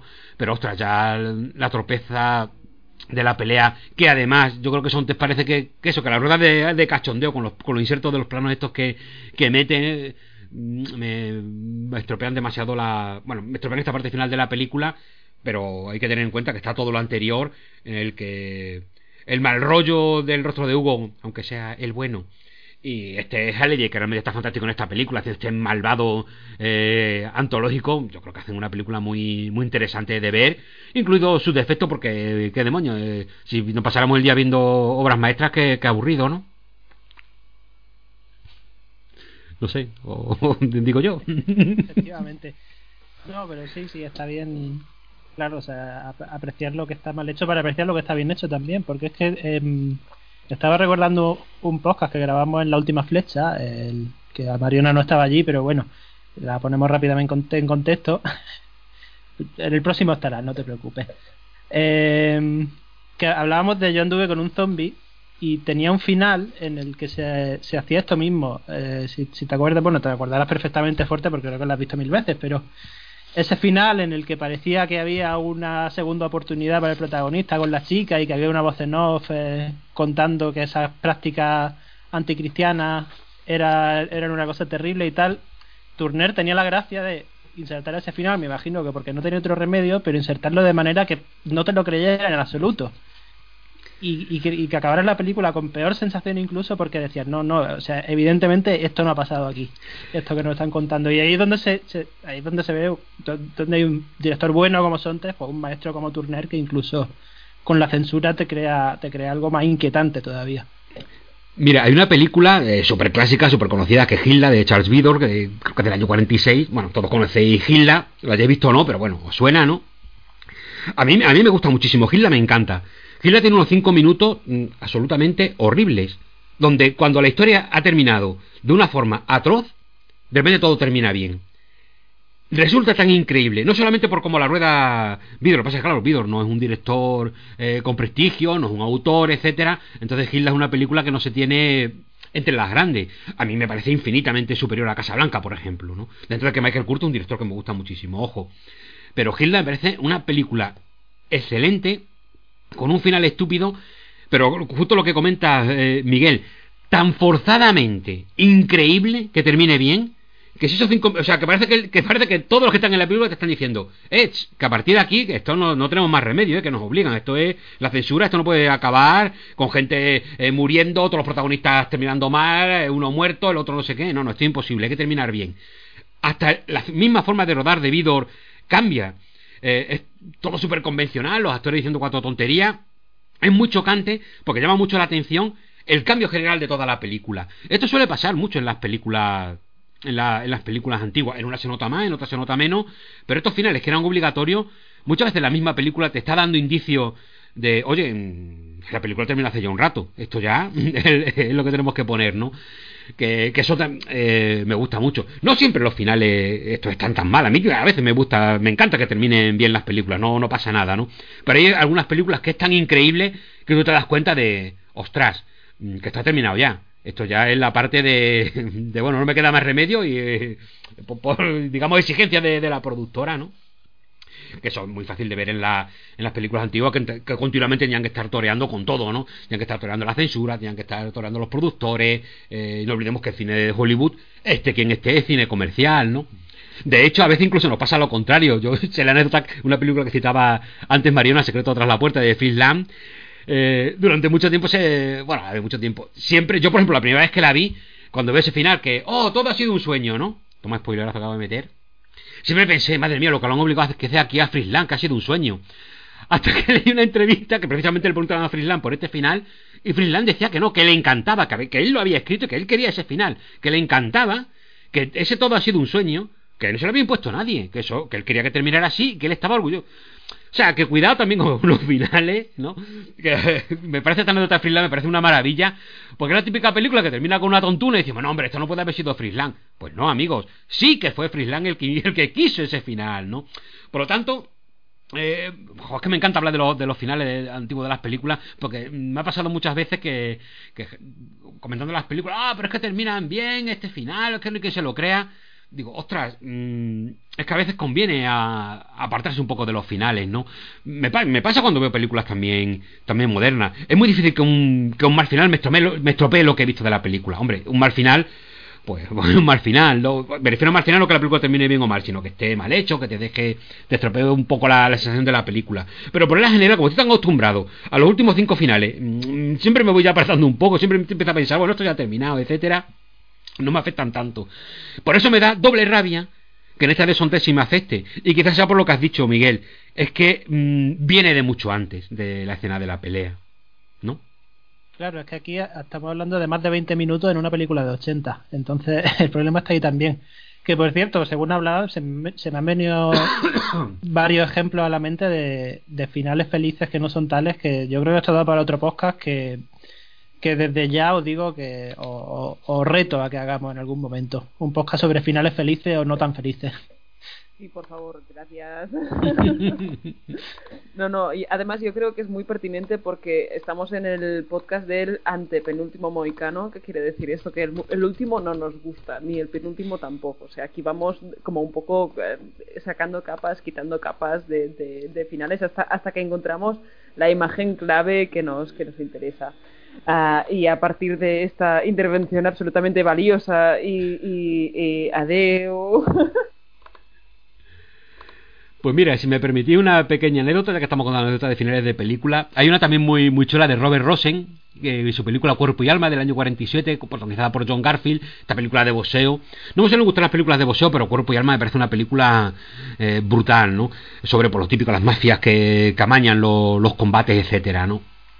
Y John Garfield es un boxeador que en su momento de, éxito le pide que pierda un combate, pues, pues se han hecho apuestas, si él, va de favorito, si pierde, pues ahí habrá gente que se forre de, pasta, ¿no? Y Garfield en un momento de... El que se lo piensa y de honestidad dice, no, no, no, no voy a perder, si yo voy a, voy a ganar y me da igual lo que pase, ¿no? Entonces, eh, claro, gana el combate y cuando llegan todos los mafiosos, pues llega la policía y todo termina bien, ¿no? Es muy curioso porque Rosen contaba, claro, muchos años después que era un final, evidentemente que le habían a poner. ¿Cómo el tío va, va a ir contra toda la mafia y va a ganar el combate y parece que se arruinen todo y le va a salvar a la policía? No hay quien se lo crea, ¿no?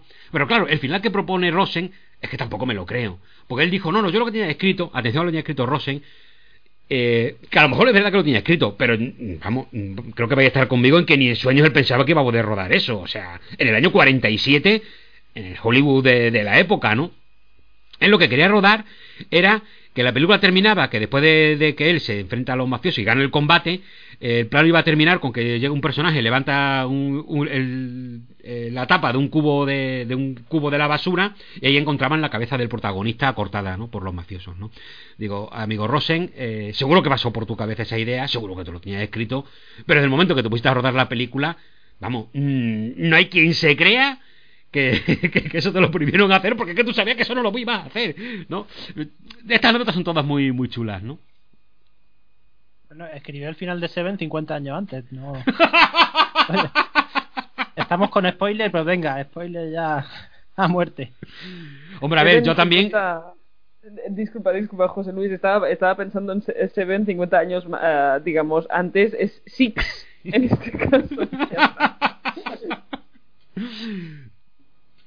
No, hombre, a ver, de todas formas también como, como, se dice a veces, ¿no? Bueno, si han pasado, a ver, esta película es del 47, si ya han pasado más de 50 años ¿no? y, no sé, ya un spoiler, eh, yo muchas películas antiguas, a mí no me suelen molestar ta- eh, tanto, yo entiendo, eh, ojo, ojo, que respeto y entiendo que, molesten tanto que te cuenten cosas, etcétera, a mí determinada, en determinados momentos pues también me, puede molestar, pero realmente estoy tan acostumbrado a que, joder, si lees mucho de cine y lees mucho de cine antiguo, muchas, en muchas ocasiones las películas que vas a ver ya has leído de ellas o, las conoces o más o menos sabes las tramas.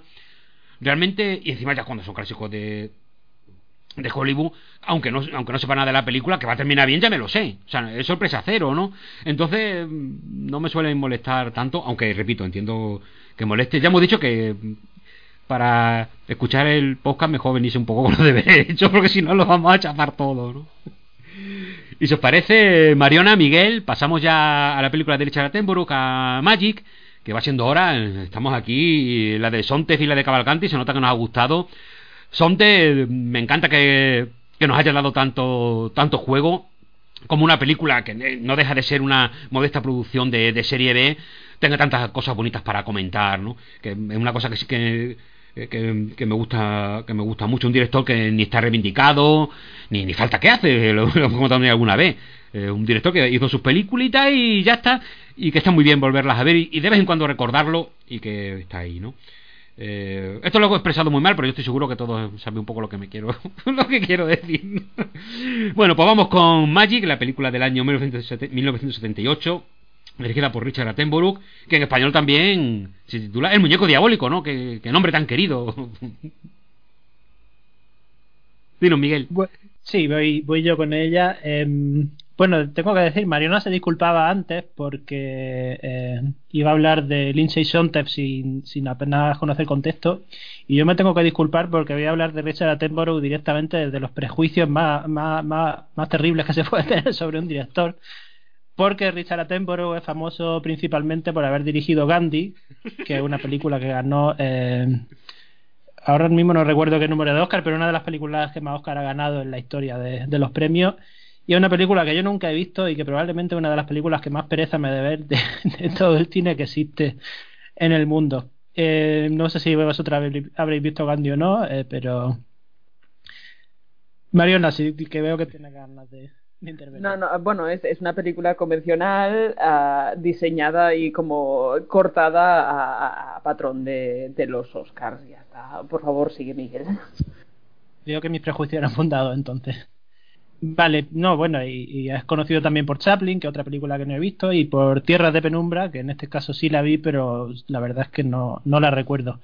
Entonces, bueno, por eh, recorrer un poco su. por eh, repasar un poco su trayectoria, eh, Attenborough en su origen era un actor británico de bastante prestigio. Quizás sea conocido en su etapa de juventud por el papel que tuvo en, La Gran Evasión de, de John Sturges o en una película que de una pareja de directores que a Forte le gustan mucho, que son eh, Pressburger y Powell, que eh, no recuerdo su nombre en español, A Matter of, Lo- A Matter of Life and Death eh, se llama en, en inglés. Un asunto de Y- vida o muerte. Asunto de vida o muerte. Vale, pues entonces la traducción es literal. Y que yo creo que, por lo menos yo, que por la época en la que nací y por la época en la que empecé a ver cine, Richard Attenborough en nuestros corazones siempre será John Hammond, fundador de Parque Jurásico y científico que consiguió sacar eh, ADN de los mosquitos para crear dinosaurios. Eh, y ese es, ese para mí es su personaje más entrañable. Eh, de su carrera como director, decir que él empieza a hacer cine detrás de las cámaras en el 69 con una película que se llama Oh, qué guerra tan bonita y que tampoco he visto, así que lo siento, pero no puedo comentar más. Y que él tiene en principio una trayectoria como director en Reino Unido y se traslada a, a dirigir en Estados Unidos precisamente con Magic, el muñeco diabólico, la película que hoy comentamos, que hizo con la, que hizo con la Fox. Eh, después de Magic, además, justamente vendría Gandhi, que es, el- que es la, que lo, la que lo consagró como ese director de, de Oscar, ¿no? Eh, entonces, bueno, eso de Richard Attenborough en principio no tengo mucho más que decir. Ya insisto en que tengo muchos prejuicios contra su cine y lo siento mucho por ello. Eh, del reparto tenemos en Magic a Anthony Hopkins, en- que ya sabemos que el- tiene otro papel absolutamente icónico del, cine de los 90, que era Hannibal Lecter, y bueno, curiosamente en esta película también hace de personaje trastornado, pero el tono es completamente diferente, porque Hannibal Lecter es ese personaje frío, controlador y absolutamente inteligente, y aquí hace de un, un ventrílocuo, justamente. Bueno, en principio es un mago. Eh, aquí el, el argumento cambia un poco. Él en principio es un mago eh, que hace trucos con cartas en público y tiene ha sido aprendiz de un, mago anciano muy, muy reputado, parece ser. Y él, cuando empieza a hacer número en solitario, en principio se ve vencido por su, por su timidez y por su medio escénico y por el poco carisma que tiene sobre el escenario, hasta que eh, consigue el éxito inventándose un. Bueno, inventándose. Construyéndose un muñeco eh, que guarda mucha semejanza física con él, igual que en el, en el corto de Calvacanti. Y que ese muñeco, digamos, da rienda suelta al, al lado más más pícaro, al lado más deslenguado del personaje y, y con eso tiene éxito sobre el éxito que en un principio no tenía sobre las tablas. Digo que es un personaje muy muy opuesto a Hannibal Lecter porque precisamente por eso, porque Hopkins aquí hace un papel muy apocado, muy de personaje muy muy reprimido, muy de pringadit, de pringadete, por decirlo de forma de forma clara.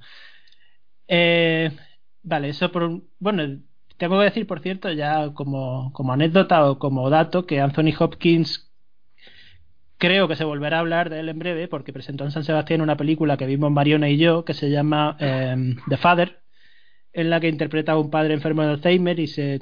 hablando de personajes también con, con trastornos psicológicos, por cierto, aunque bueno, este es de una naturaleza muy, muy diferente, pero. Bueno, en este caso sería un trastorno neurológico, pero bueno, con personajes que, con disociación de la realidad precisamente la película juega mucho con la, con la perspectiva del enfermo de Alzheimer y, tiene toda la pinta de que Anthony Hopkins estará en la, en la temporada de premios. Ya que estamos, Mariona, si quieres comentar un poco de, de, de Father, que a ti quiero recordar que te gustó un poco más que a mí. No recuerdo que no te gustase. Ah, bueno, eh, sí, sí, efectivamente. El Padre se estrena, creo, el 11 de diciembre. Y si todo va bien, es decir, si, si la pandemia nos lo, nos lo permite. Y sí, es, es una película además uh, bueno, no sé si hasta qué punto dialogaría con, con la de Attenborough. Esto quizás lo dejamos para, para debate posterior con, con esto. Dialoga con la perspectiva de desde dentro de un poco eso, la, la diversidad, en este caso, digamos, la, la, la patología ah, y la disociación de la, de la realidad, ¿no? En este caso, Anthony ah, Hopkins pues interpreta a un, a un anciano que tiene, eh, eh, no sé si es demencia o Alzheimer, eh, porque no conozco, digamos, suficiente la- la- las diferencias entre, entre las dos enfermedades para, para ah, digamos, decirlo con certeza, pero se verá enfrentado a, a, digamos, a una realidad que para él es cambiante y, y absolutamente confusa, ¿no? Ah, yo creo que Hopkins tiene, tiene esta cosa de, interpretar a personajes que están eso, un poco enajenados, eh, que le viene bastante de, no sé, de perlas, la, la verdad. En este caso sí es verdad, como comentabas Miguel, que, que el talante de, de la enajenación es un poco diferente en el sentido de que eso, lo comentabas, está apocado, un poco an- aniñado ¿no?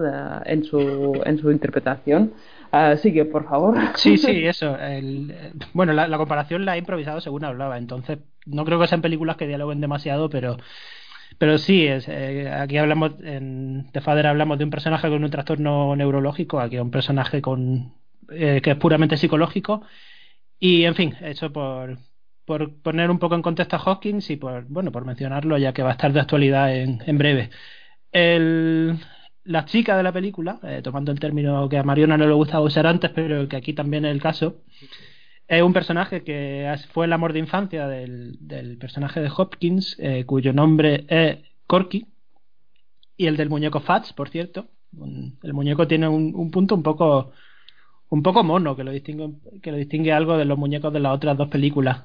Mariona dice que no, un punto un poco gracioso. Luego conforme la vamos conociendo no tanto.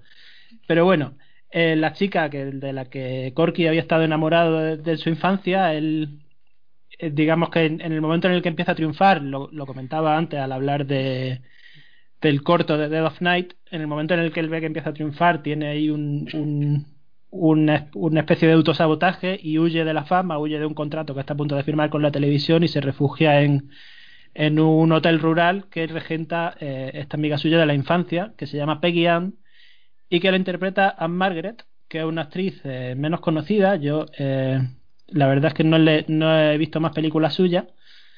Eh, aunque sé que interviene el es coprotagonista. Bueno, sí, sale en un domingo cualquiera de Oliver Stone. Y sé que es protagonista con una eterna cuenta pendiente. Una película basada en uno de mis discos favoritos de la historia, pero que sin embargo nunca he visto, que es Tommy, la película del disco de los Who.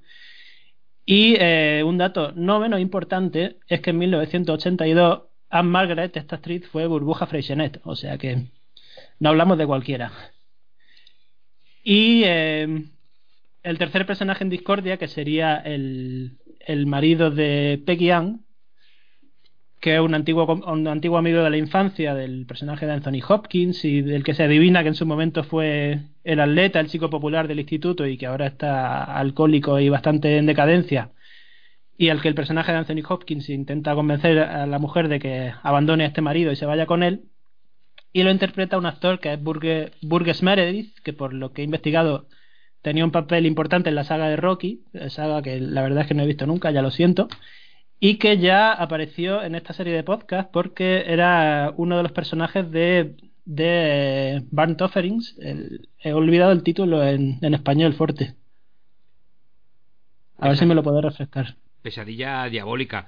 Pesadilla diabólica. Un maravilloso actor del, del Hollywood clásico, yo, yo lo adoro. Aquí como siempre tan genial, tan genial como en todas. Siempre que aparece él ya la película tiene algo bueno. Sí. Bueno, porque en Pesadilla Diabólica era el, el, el, hermano en silla de ruedas de la, de la Casa Encantada, ¿no? Uh -huh. Pues sí, mira, un, un, doblete hemos hecho con este hombre.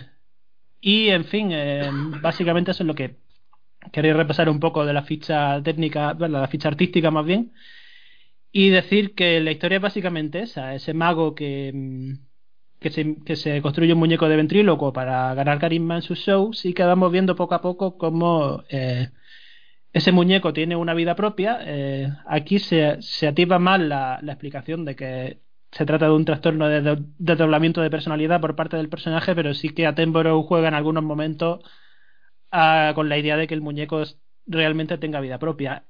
Yo voy a dejar de comentar aquí y si queréis seguimos seguimos profundizando entre todo en el argumento, pero os voy dando paso ya para que Forte.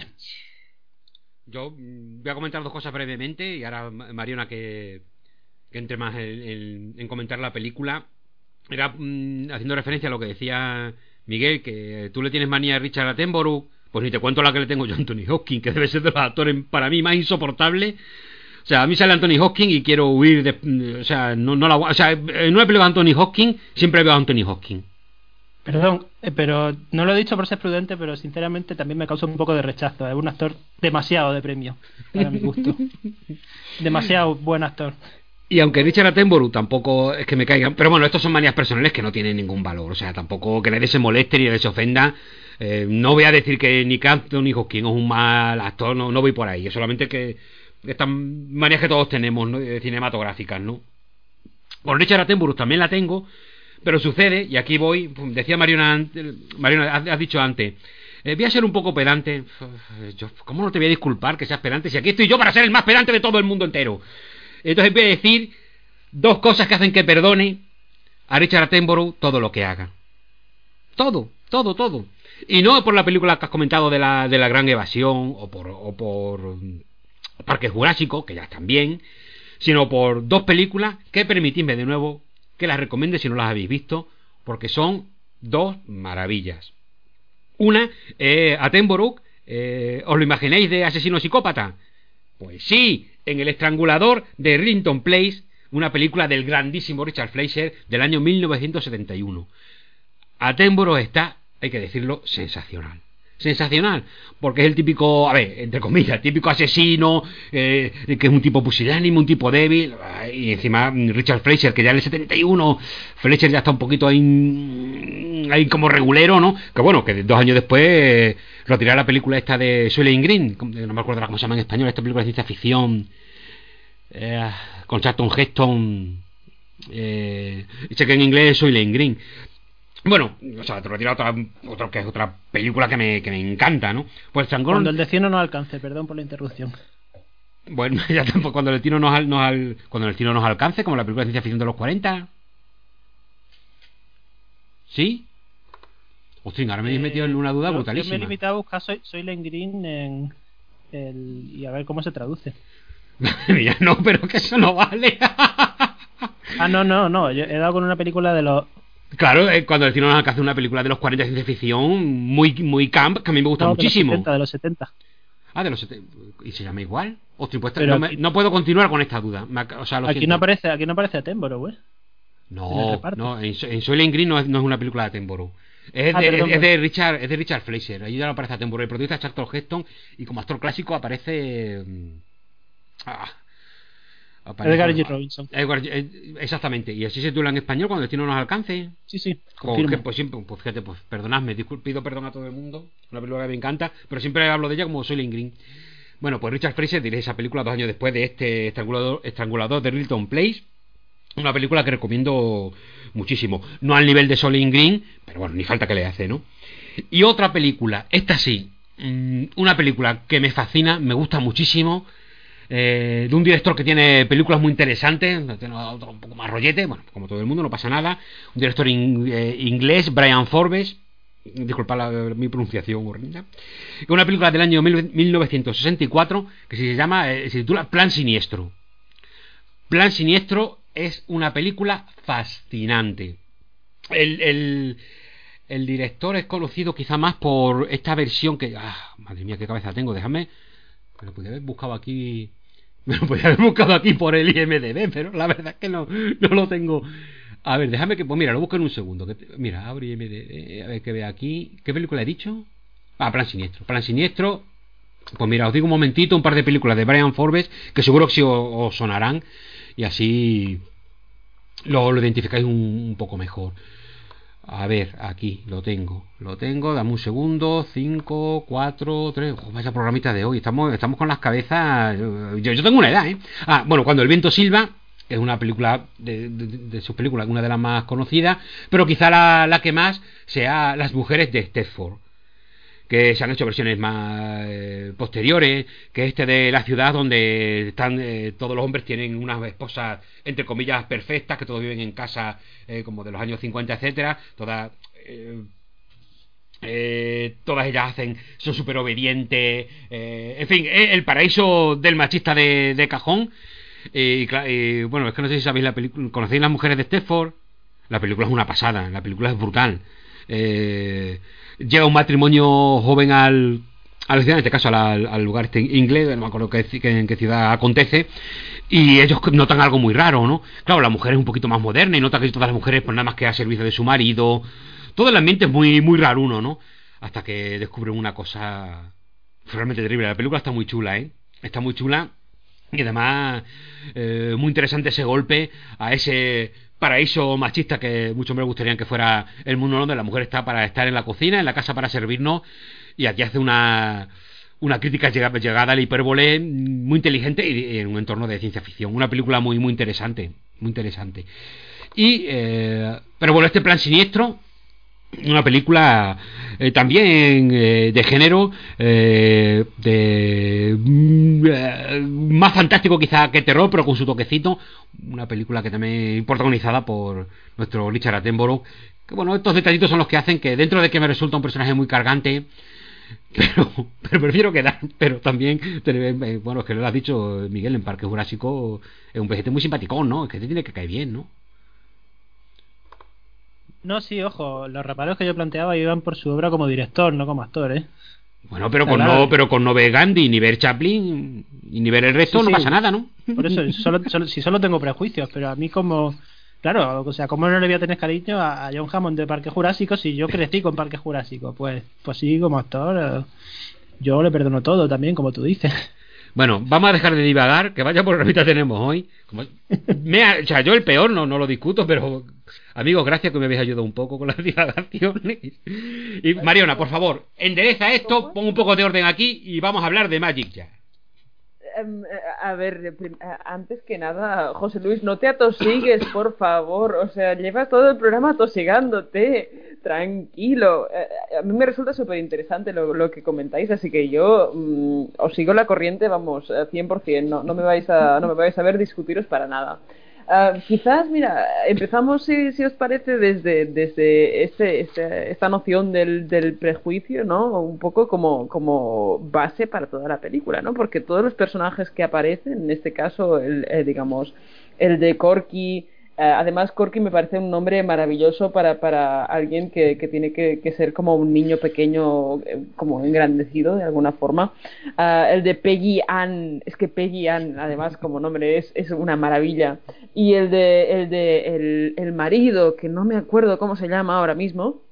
Pero en todo caso, esos tres personajes son, son vamos, eh, estere- bueno, estereotipos, pero arqueti- arquetipos con, con patas, ¿no? De alguna forma. Eh, desde su misma caracterización, a mí me pa- me parece que se pueden leer desde, digamos, el, tropo o, digamos, el, lugar común o, digamos, el imaginario común de, un poco el, instituto eh, estadounidense, eh, pues eso, pasados unos años, ¿no? Ah, así que si os parece empezar por aquí como puerta de entrada a lo que nos surja, ah, ¿qué, qué decís, chicos? Yo voy a apuntar una cosa por, por el nombre del, del marido de ella es Ben, que me parece muy apropiado porque es muy nombre de atleta de instituto. ¿No es Ben? Dice fuerte que no es Ben. No, ven, ven el productor, es, es Burgess Meredith. Ed, Ay, Lau- perdón. Ed- Ed Lauter es el actor que hace de marido, que siempre lo Duke, recuerdo porque tiene un, pa- un papel muy breve, creo que en la trama, que me, una película de discos que me gusta mucho, se llama eh, un nombre casi, casi, eso, casi honorífico, Duke, eh, el Duque, el Duque, el Duque en Era- su era época el apodo joven. de John Wayne. Y- y- Sí, pues, es, más, es más nombre de atleta todavía. Duke, que- Exactamente. o sea que es muy apropiado. Pues adelante, Mariona. Ah, nada, nada, básicamente a partir de aquí todo lo que sea, ah, tengo la, tengo la sensación de que todo lo que sea el, muñeco ah, va, va a venir, pues eso, orbitando alrededor de, de una historia que quizás usa el muñeco más como, como herramienta o como arma del, del crimen que obviamente no más como, sino digamos en parte usa, usa digamos al muñeco como, como arma del crimen más que como ah, centro de toda la trama, porque aunque es el centro de toda la trama, yo por lo menos la, la veo bastante impregnada de, de digamos, de dinámicas ah, de eso, de, de romance y, digamos ah, y en catalán es embolics en plan de como retortijos de, de instituto no de alguna forma. Ah, de hecho el, muñeco como, como arma me resulta interesante porque el primer asesinato de la, de la película en este caso el del, el representante de, del, de Corky ah, se, perpetra ah, con el muñeco mismo, o sea, utilizando el muñeco como, como maza para reventarle la cabeza al pobre señor. Así que eso también, venga, otro, otro hilo, chicos, dadle duro. Eh, bueno, yo, yo quiero comentar también. eh, bueno, por un lado, o sea, me fascina cómo eh, estamos hablando con tanta naturalidad de arquetipos con los que estamos familiarizados exclusivamente por el cine americano, porque nosotros todos estos arquetipos de institutos jamás los hemos vivido en carne propia, pero sin embargo no, ha- hablamos de la reina del baile, del, pringado de clase y del atleta popular de clase y es que sabemos perfectamente lo que estamos yendo. Y es que no nos hace falta ni que la película nos muestre que eran eso, es que los vemos eh, que tendrán 20, 25 años después y sabemos que lo fueron en el instituto, pese a que no los veamos así. O sea, es increíble cómo, cómo la, la intertextualidad con el cine americano la tenemos tan, tan metida, tan metida en- hasta el tuétano. Eh, yo voy a decir también que el, lo interesante de esta película es que muy al contrario que la- esas escenas tan tensas de de, mm, de conflicto o de o de, de- pelea latente entre el, entre el muñeco y el ventrílocuo en las escenas de actuación aquí sin embargo lo que me llama la atención de esta película es cómo hay una relación de complicidad entre ellos dos que se ve sobre todo al, al final. Hombre hay tiranteces y tal pero o sea al final el, el muñeco le, le llega a soltar casi una charla de de, de coaching motivacional al personaje de Anthony Hopkins diciendo no eras tú en todo momento el que ha conseguido esto y ahora sufrimos los dos juntos tal y, y bueno es muy llamativo como el muñeco no solo le ayuda al personaje de Anthony Hopkins a, Corky qué gran nombre es verdad a, a triunfar en los escenarios sino que gracias a Corky se, se liga a la chica se liga a Peggy Ann eh, utilizando a, a Corky digamos como para darle salida a esa parte reprimida que tiene el personaje ¿no? No, pero que, que Cor- Corky Anthony Hopkins, el muñeco. sí sí Ah, vale, vale, perdóname. sí sí me refería al personaje eh, mm, Miguel, eh, ya me tendrás que explicar, o sea, ¿qué le ves a Fats, que es el nombre de este muñeco, para que te parezca molón? O sea, me parece eh, tan, tan repelente como, como los anteriores. Hasta utiliza los mismos, los mismos chistes. eh, o sea, no sé, no sé qué, qué es lo que te No, gusta yo- de Fats. Es solo por el aspecto solo, y la- la- el lo dice también, que es muy adorable. A todo el mundo en la película le parece adorable. No sé, igual es por eso, pero desde luego es menos amenazante que Pero lo- que lo Peggy. Ann, porque está casada con un indeseable y ve que vuelve ahí su amor de, de juventud. Esta parte romántica de, de la peli, eh, con estos re- recuerdos que comentaba Mariona, de que nos retrataba un montón de películas, lo que tú también decías, Miguel, ¿no? Eh, bueno, no sé hasta que no he leído nada de William Goldman, sé que esto está basado en una novela suya, que él es el autor de- del guion. Yo siempre que me dicen William Goldman, se ha hecho un montón de películas, yo lo siento, pues siempre viene la princesa prometida, es la primera que, me viene, disculpadme. Pero bueno, eh, el que, mm, que iba a comentar. Ah, toda esta parte de la película que tiene más de, digamos, una película de, si queréis, de romance otoñal, de alguna manera, ¿no? Un personaje que vuelve, aunque sea huyendo de la fama y huyendo de los problemas que, que él sabe que tiene, y va al refugio del pasado a buscar a, a la chica de la que estuvo enamorado y que, y que prefirió a otro, ¿no?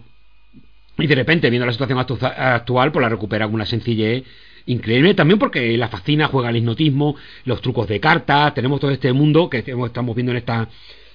perdón, que estamos viendo en esta, en estas películas tan tan interesante que bueno en realidad eh, al final por lo menos a mí lo que más nos gusta de o es lo que más me gusta de la, de la película de todas formas creo que la historia de amor no, no está mal llevada está bien es igual que la historia del con el representante quizás duran demasiado mm, tengo esa sensación porque yo quiero que, rápidamente lleguen, lleguen al, meollo de lo que me interesa, ¿no? Que evidentemente la locura.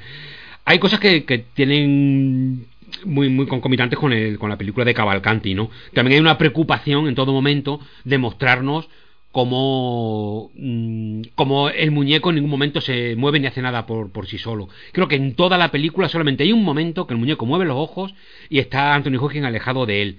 Pero por tal y como sucede la situación, él acaba de dejar el muñeco, se aleja y realmente puede ser un... eh, Tira un poco de quizá afinar demasiado, pero puedes pensar que, ha quedado en mala posición y se ha movido, ha hecho un leve gesto, se mueve el ojo y no recuerdo, no recuerdo ahora bien si también parte del cuerpo, pero el, caso es que el muñeco se mueve y Hopkins no está cerca de él. Solamente sucede una vez, pero puedes pensar que es por esto que, he dicho, ¿no? No es que el muñeco tenga, tenga vida propia, ¿no? Porque incluso en el momento del crimen, que parece que el muñeco por fin está teniendo vida propia, de repente sale una cortina y está allí Anthony Hopkins sudoroso eh, detrás del muñeco, dejando claro que ha sido él quien lo ha quien lo ha quien lo ha movido, ¿no? La película tiene un tono, pues tiene esta parte de historia romántica, tiene esta parte como más blandita, que quizá no sea tanto culpa de Attenborough como también de- del propio Goldman, ¿no? Que buscan esta parte más más si queréis, más moñas, más moñas de, la película, ¿no? A mí tampoco me, molesta, porque Anne Margaret también una actriz que me, que me cae muy bien. Yo recuerdo también de películas con Elvis Presley, no sé si has, citado entre ellas de todas las que hizo Anne Anne Margaret, ¿no? Creo que tiene alguna con Elvis Presley. O por lo menos en mi cabeza, yo siempre que, que pienso en ella, siempre la, la emparejo con Elvis Presley. Eh, soy así. Eh, y realmente fue un symbol en, en, su época, ¿no? Y aquí eh, me gusta mucho verla como. Pues en la película la presentan como que fue la guapa del instituto y ya han pasado los años y. Pero no es un personaje amargado, un personaje que está triste, un personaje que su vida no es feliz, pero me gusta como la muestran que no es un personaje amargado, de hecho es un personaje que enseguida se vuelve a ilusionar cuando ve a, Anthony Hopkins, que le dice mucho de, este personaje, lo adorable que es, que eres capaz de, ilusion- de ilusionarte hasta con Anthony Hopkins, ¿no? Que candor tan, tan adorable, ¿no? Qué bonito, ¿no? Bueno, esto es una, maldad mía. En realidad, eh, ella queda encandilada porque vuelve su... O sea, alguien que, que la amó en juventud, que ya no le hizo caso, y empieza a pensar son cosas que, aunque no se digan explícitamente en la película, evidentemente están ahí, ¿no? Esta idea de, me equivoqué porque tomé esta decisión, hice esta otra, me he equivocado, tengo la oportunidad de volver, pero todo tomado de una forma muy natural, muy sencilla, y dentro de que realmente no es lo que más me interesa de la película, pero yo creo que está bien contado y se hace muy entretenido, está, está muy bien. Ahí ahí en medio una escena churretosísima, rodada como siempre, mano sobre espalda, que es que lo detesto, la escena esta de, de sexo cutre, que, ve espaldas, manos, manos, espalda y la cámara ahí moviéndose. No, no, no, es que no las entiendo, no sé por qué ruedan eso. Siempre que, que llega a esa escena me salgo completamente de la película y digo, pero ¿por qué hacen esto? O, o muestras o no muestres, pero no me pongas esto que son escenas con una música en este caso Jerry Golmi, que, a ver, tampoco está mal, pero se acaba haciendo súper empalagosa, las escenas se me hacen larguísimas y no entiendo, no, la, no las entiendo uh, nunca. Es algo que, en fin, ahora me diréis que esto si tiene algún sentido, para mí no lo tiene. Se quieren, se van a acostar con las películas antiguas, de repente es por la mañana y, y se miran con amor, ya está, no hace falta más. Y si nos vas a mostrar algo más, pues mete algo más, ¿no? Dime, Miguel. Nada, que yo iba a comentar justo esto, como eh, lo más una de las cosas más codificadas para mal de la película es la forma en la que se rodan las escenas de sexo, que es como, o sea, ¿qué tres planos más, más tópicos de esto hay? Que el plano que tú decías, las dos caras frente a frente besándose con la sábana encima, por supuesto, la, el plano de la luz de la ventana que entra de fondo y cuando ya han terminado el plano cenital sobre la cama, una vez más con los personajes bien tapaditos con la sábana, o sea, yo esa es una de las cosas que también más me sacó de la película y, y que siempre me da rabia porque es como, o sea, yo- este tipo de recurso visual se lleva usando décadas, eh, es viejo y yo creo que nació viejo y aún así eh, se, se usa y se abusa, ¿no? Es una cosa muy llamativa. Sin embargo, voy a detenerme en dos escenas que mm, sí me han gustado mucho de la película y es, y es, y es- y es labor de la realización, realización de Attenborough. De las tres, es verdad que quizá la que menos la que menos me gusta, pero tampoco me parece una película. Me parece una película muy interesante, merece la pena verla. Y también es cierto que después de ver la de Cavalcanti y ver la de Sontev, mm, jope, la de Magic de Attenborough es que tiene do- dos rivales, tiene para mí un rival invencible y otra que dentro de su sencillez también creo que es un rival potente, que es la película de Somter, ¿no? Entonces, desde ese punto de partida, compararla me parece incluso injusto, ¿no? Eh, así que prefiero detenerme. En la, he dicho ya lo que menos me ha gustado de la película, las cositas que menos me han gustado, pero sí voy a comentar dos de las que más. Una ya le he dicho antes, que la escena de pelea del muñeco, creo que está rodada de una manera. Eh, Está muy bien rodada, la escena es muy corta, muy breve para que no te dé tiempo tampoco a que pueda resaltar eh, lo, artificioso, lo artificioso de, que un muñeco eh, pueda atacar y matar a un hombre encima a Duke, que se ve que no es un mindunde que te puede dar un guantazo y te estampa en la pared, ¿no? Y además una cara de pocos amigos que da un miedo que te muere, da más miedo que el muñeco. En cambio, yo creo que también es un es inteligente elegir esa forma de, eh, no solamente cómo lo rueda, sino también los tiempos, el, tiempo que va a durar la escena y cómo van a ser los planos. Porque los planos son rápidos, pero no, te, no la rapidez que te impide ver lo que sucede, lo ves. Y sobre todo por el detalle que comenté antes, ese plano que es la muerte definitiva de, del marido de la, de la chica protagonista, que en ese momento en que él ya ha apuñalado por sorpresa, cuando intenta reaccionar, está tan herido tan gravemente que, que no puede sostenerse en pie, cae y cae sobre el muñeco y el muñeco tiene empuñado el cuchillo y, se le hunde más, más profundamente, ¿no? Lo cual crea, le da mucho realismo a una, a una escena que yo creo muy difícil de rodar, ¿no? Fijaos cómo lo hace Sontes de, de mal, ¿no? Esa una. Y después otra que es un detalle de dirección que me gustó muchísimo. Me da rabia que, que Attenborough no tiene más por ahí. Yo creo que esta zona también Attenborough, no sé hasta qué punto la parte fantástica, la que más le podía interesar de la, de la película, desde luego por duración, le interesa tanto la de amor como esta. Quizá también esté así en la, novela, en la novela, no lo olvidemos, ¿no? Pero hay un plano muy, muy interesante, que es un momento en que está... Mm, está... Eh, ah, es cuando, creo, creo que es cuando le pide. No sé el momento exacto cuando sucede, voy a decir la escena, pero creo que es cuando el, el representante, es que me sale decir el productor, menos mal que Mariano ha dicho antes representante, yo digo el productor y es un representante, exactamente. El Barges Meredith eh, va a visitarlo a la cabaña donde se ha retirado y, le, lo, le ha pillado hablando con el muñeco y dice, bueno, tronco, lo que te trata es, loquísimo, ¿no? Estás totalmente... Eh, estás majareta, ¿no? Esto hay que hacer algo, hay que ayudarte. No, no, no, no quiero que me ayuden, eh, yo estoy normal, yo soy una buena persona, estoy enamorado, no sé qué, bueno, el rollo, ¿no? Y el, el caso es que el, eh, el personaje de Bargis Meredith le pide que si es capaz de estar cinco minutos en silencio sin hablar con el dichoso muñeco, que si el muñeco hable, creerá que está bien. Y de repente, Attenborough detiene la cámara y maldita sea que se tira todo el tiempo que va diciendo el otro, ¿cuánto tiempo ha pasado? A tiempo real va pasando el tiempo, el todo el tiempo que está callado y se hace realmente imposible y, notas que han pasado 30 segundos, pero cuando pregunta Hawking, ¿eh, ¿cuánto tiempo ha pasado ya? Y dice Barges Meredith, 34 segundos. Tú tienes la sensación, digo, madre mía, esto es interminable. Y me parece, un, genial que, que Attenborough mantenga ahí la cámara, con dos narices ahí el tío, eh, para que sintamos la tensión de que será capaz de aguantar cinco minutos. Y tú viéndolo dices, Dios mío, no lo aguanta él porque no lo aguanto yo. Pero no solo eso, hay un momento en que la cámara eh, que tiene enfoca de frente a Hawking y al muñeco, y la cámara se va, va moviéndose hacia, hacia el lado izquierdo, hacia el lado derecho del muñeco y de, y de Corky, hasta vemos que van eh, enfocando eh, sus dos perfiles y vemos como según se va moviendo la cámara los perfiles se van acercando cada vez más hasta que hace un plano totalmente lateral y el perfil del muñeco eh, ha tapado completamente el perfil de, de Corky, de, Corky, de Anthony Hopkins y en ese momento es cuando no puede más y el muñeco el muñeco habla, ¿no? Me parecen dos momentos de que son mm, grandes momentos de dirección de Richard Attenborough, ¿no? Mariona. Efectivamente, además me parece que es una de las escenas que un poco uh, rompe lo que viene siendo el discurso sobre, sobre el tiempo. Hablábamos, uh, digamos, de la naturalidad con la que uh, ha, digamos, ha aceptado el, el, paso del tiempo después de, de esto del, del, instituto, ¿no? Y creo que en relación a eso hay, hay un trabajo voluntario de, de, montaje, en este caso, sobre, sobre lo que es la, la falsedad en, en potencia de, de, del tiempo, ¿no? Cuando, por ejemplo, en el inicio de la película uh, Corky se va a su maestro y le dice, sí, sí, ha, ido de, de, ha ido de coña el espectáculo, ha sido una maravilla, todo el mundo ha, le ha gustado mucho y tal y cual, y luego te, o sea, tenemos como una especie de, de, flashback que descubrimos que es falso, ¿no? Y creo que justamente esta escena de alguna forma desarticula todo, todo este artificio que se ha ido construyendo alrededor de un personaje explica algo, pero quizás no sea tan así, ¿no? Um, y me parece muy potente justamente porque, porque confía en el mismo tiempo para, para un poco construir la, el, un poco esto, el, el, el suspense, ¿no? En, un sentido muy básico de, de la palabra.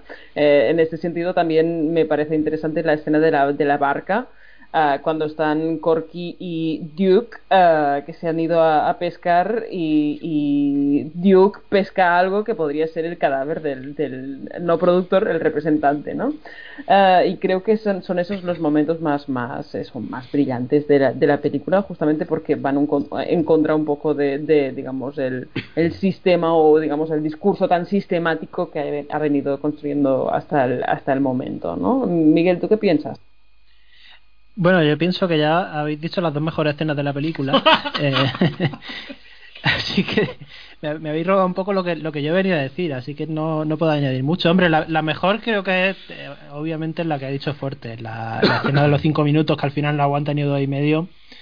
Que también, además de una escena bien dirigida, eh, es una escena muy de lucimiento de Anthony Hopkins, ¿no? Es una escena donde él tiene esa pátina de de actor oscarizable y de hecho los únicos premios a los que estuvo nominado esta película, lo estaba consultando antes, fueron los BAFTA y los Globos de Oro y en ambos casos por la interpretación de Hopkins. Y yo creo que en buena medida es por, por, por, por los primeros planos que tiene en esa escena, por cómo va, por cómo mediante su gestualidad y mediante sus expresiones faciales va va evidenciando esa locura que está que está luchando por ocultar. Y luego sigue esa escena de tensión en el que parece que le va a sacudir un remazo al personaje de, mm, Duke cuando parece que va a sacar el cadáver o no. O sea, son las dos escenas que quizá nos interesen porque son las dos escenas que más se acercan a lo que a lo que nos interesa del terror, ¿no? Que es la construcción de tensión, la, la violencia latente, la imagen de los siniestros a punto de emerger, en el caso del lago evidente que que de ahí pueda salir un cadáver, pues pues eh, es lo que más le da la, la dimensión de terror. Y, y, bueno, me interesa también con este juego de los siniestros, las pocas concesiones que la película tiene a imágenes siniestras es cuando, de hecho, el cadáver de este representante sale del lago y parece que nunca muere, además, el personaje, porque cuando Corky lo está llevando hacia el fondo del lago, el personaje revive y tienen ahí una pelea. Y cuando vuelven a sacarlo del lago, el personaje de Duke dice: No, no, porque todavía puede estar vivo, hagámosle la respiración después de haber pasado la noche entera en el lago. Pero esos planos tienen ahí una. Eh, mira, expandiendo la, la, idea de los siniestros, creo que también son planos interesantes porque eso, tienen esta idea un poco de lo, de lo macabro, de, de cómo un personaje le está haciendo el boca a boca a un cadáver blanquecino ya un poco hinchado por el agua y tal y yo creo que en esas puntadas y no en la eh, y no en las escenas de amor como decía Fuerte es donde está lo, lo, interesante de la película aunque sea de forma un poco breve la verdad. Mariona te doy paso. Nada en este sentido apuntar también en lo que comentabais de la interpretación de Iba a decir Howard Hawks. Anthony Hopkins, disculpad. Um, no, que justamente, y me pasa algo similar con un actor co como Joaquin Phoenix en este caso, que me interesa más justamente el previo a sus arranques de, y a sus achaques de locura a, a, a, lo que es el criterio que puede venir después, ¿no? A nivel interpretativo es, está, digamos, Anticipación de lo de lo de, de, un abrupto un exabrupto no, no diríamos sobrenatural pero sí fantástico no uh, o en el caso de, la interpretación de, digamos la revelación de la, de la locura pues me interesa más el previo que, digamos el, durante en este caso no Uh, y creo que en este, en este caso también podríamos destacar, aunque con más reparos, las, las escenas dentro de la casa en, en los que ellos dos están jugando a, a, las cartas y las cartas tienen que no, no sé si era adivinaban el futuro una lo tengo un poco un poco borroso pero digamos la, la tensión que se va construyendo a partir de aquí insisto, antes de, digamos, el momento de lucimiento actoral, entre comillas, de, de Hopkins, pues me interesan bastante, la verdad.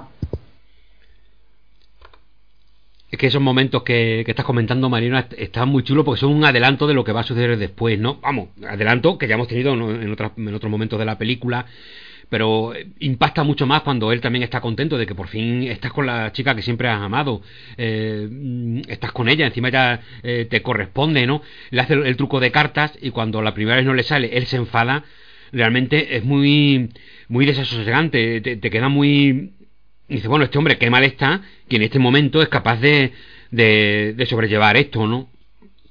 Eh, eh, ahí yo creo que empieza me- introduce muy bien la, inquietud y la tensión ahí eh, a Tenborough. Hay también otro detalle.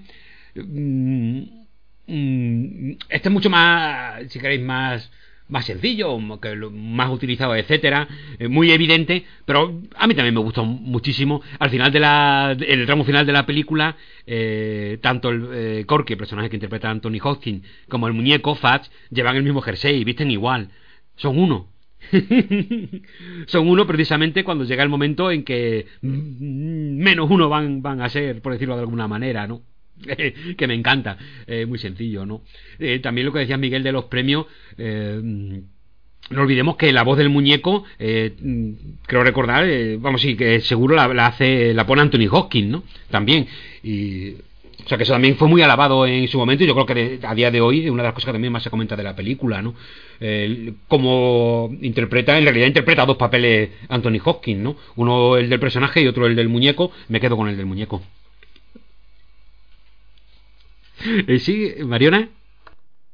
Nada, como breve apunte, eh, me parece bastante, no diríamos mono, porque el muñeco no me parece mono en absoluto, o sea, nunca, never, Miguel, dimisión, Am, pero sí me parece Cookie que, lleve una maletita con su ropita, y que de hecho es, el detalle que primero, digamos, observa Duke al, entrar a registrar la cabaña de, de, Corky, que es que efectivamente tiene zapatitos el- el muñeco, y zapatitos de recambio. Así que nada, doy, doy paso a Miguel que, que tenía turno de pan. Eh, bueno, Mariano ha dicho Miguel dimisión, así que voy a responder misión. dicho esto, lo siento No, mucho. stop. Esto, eh, eh, esto hay que pararlo, no, esto hay que pararlo, Miguel, o sea, no, en serio. ¿Esto qué es? ¿Pero esto qué es? ¿Esto qué es? Que venga ahora mismo Hugo. Ya he pedido Hugo. perdón. Que venga Yo lo Hugo. digo y luego pido perdón. ¿Cuál de los dos Hugos? Porque tengo problemas con esto, chicos. Bueno, a ver que reconduzco, que yo iba, yo iba a hablar de otra cosa. Esto era en principio la gracia. Eh, iba a comentar la escena del, del truco de cartas que le hace Corky a, a Peguian o Marian, ya se me ha ido el nombre. Peguian, Peguian, me soplan por aquí.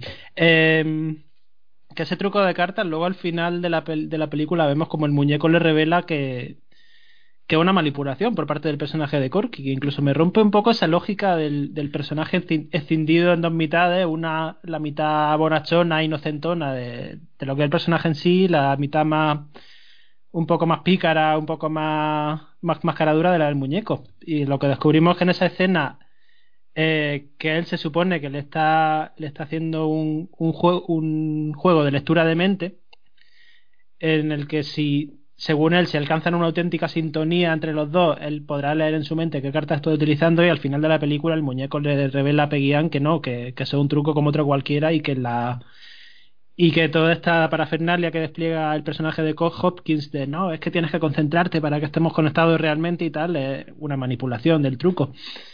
Y eh, claro, esa lo bien que actúa la primera vez que no le sale y se frustra lo, lo convierte en más siniestro todavía porque porque sabemos que está actuando el, personaje en sí, porque que, le está fingiendo un primer fracaso para que el personaje de Peggy Ann sienta más intensamente que han, que han conectado, eh, que se han conectado sus dos mentes. Y, y en fin, al final también tiene ahí un punto, no sé si inquietante o desconcertante, porque ya digo que me rompe un poco los esquemas del personaje partido en dos, de cómo el, personaje ha seducido a Peggy Ann, por un lado utilizando el, muñeco como su otro yo, pero también utilizando juegos de un, juego de manipulación mental.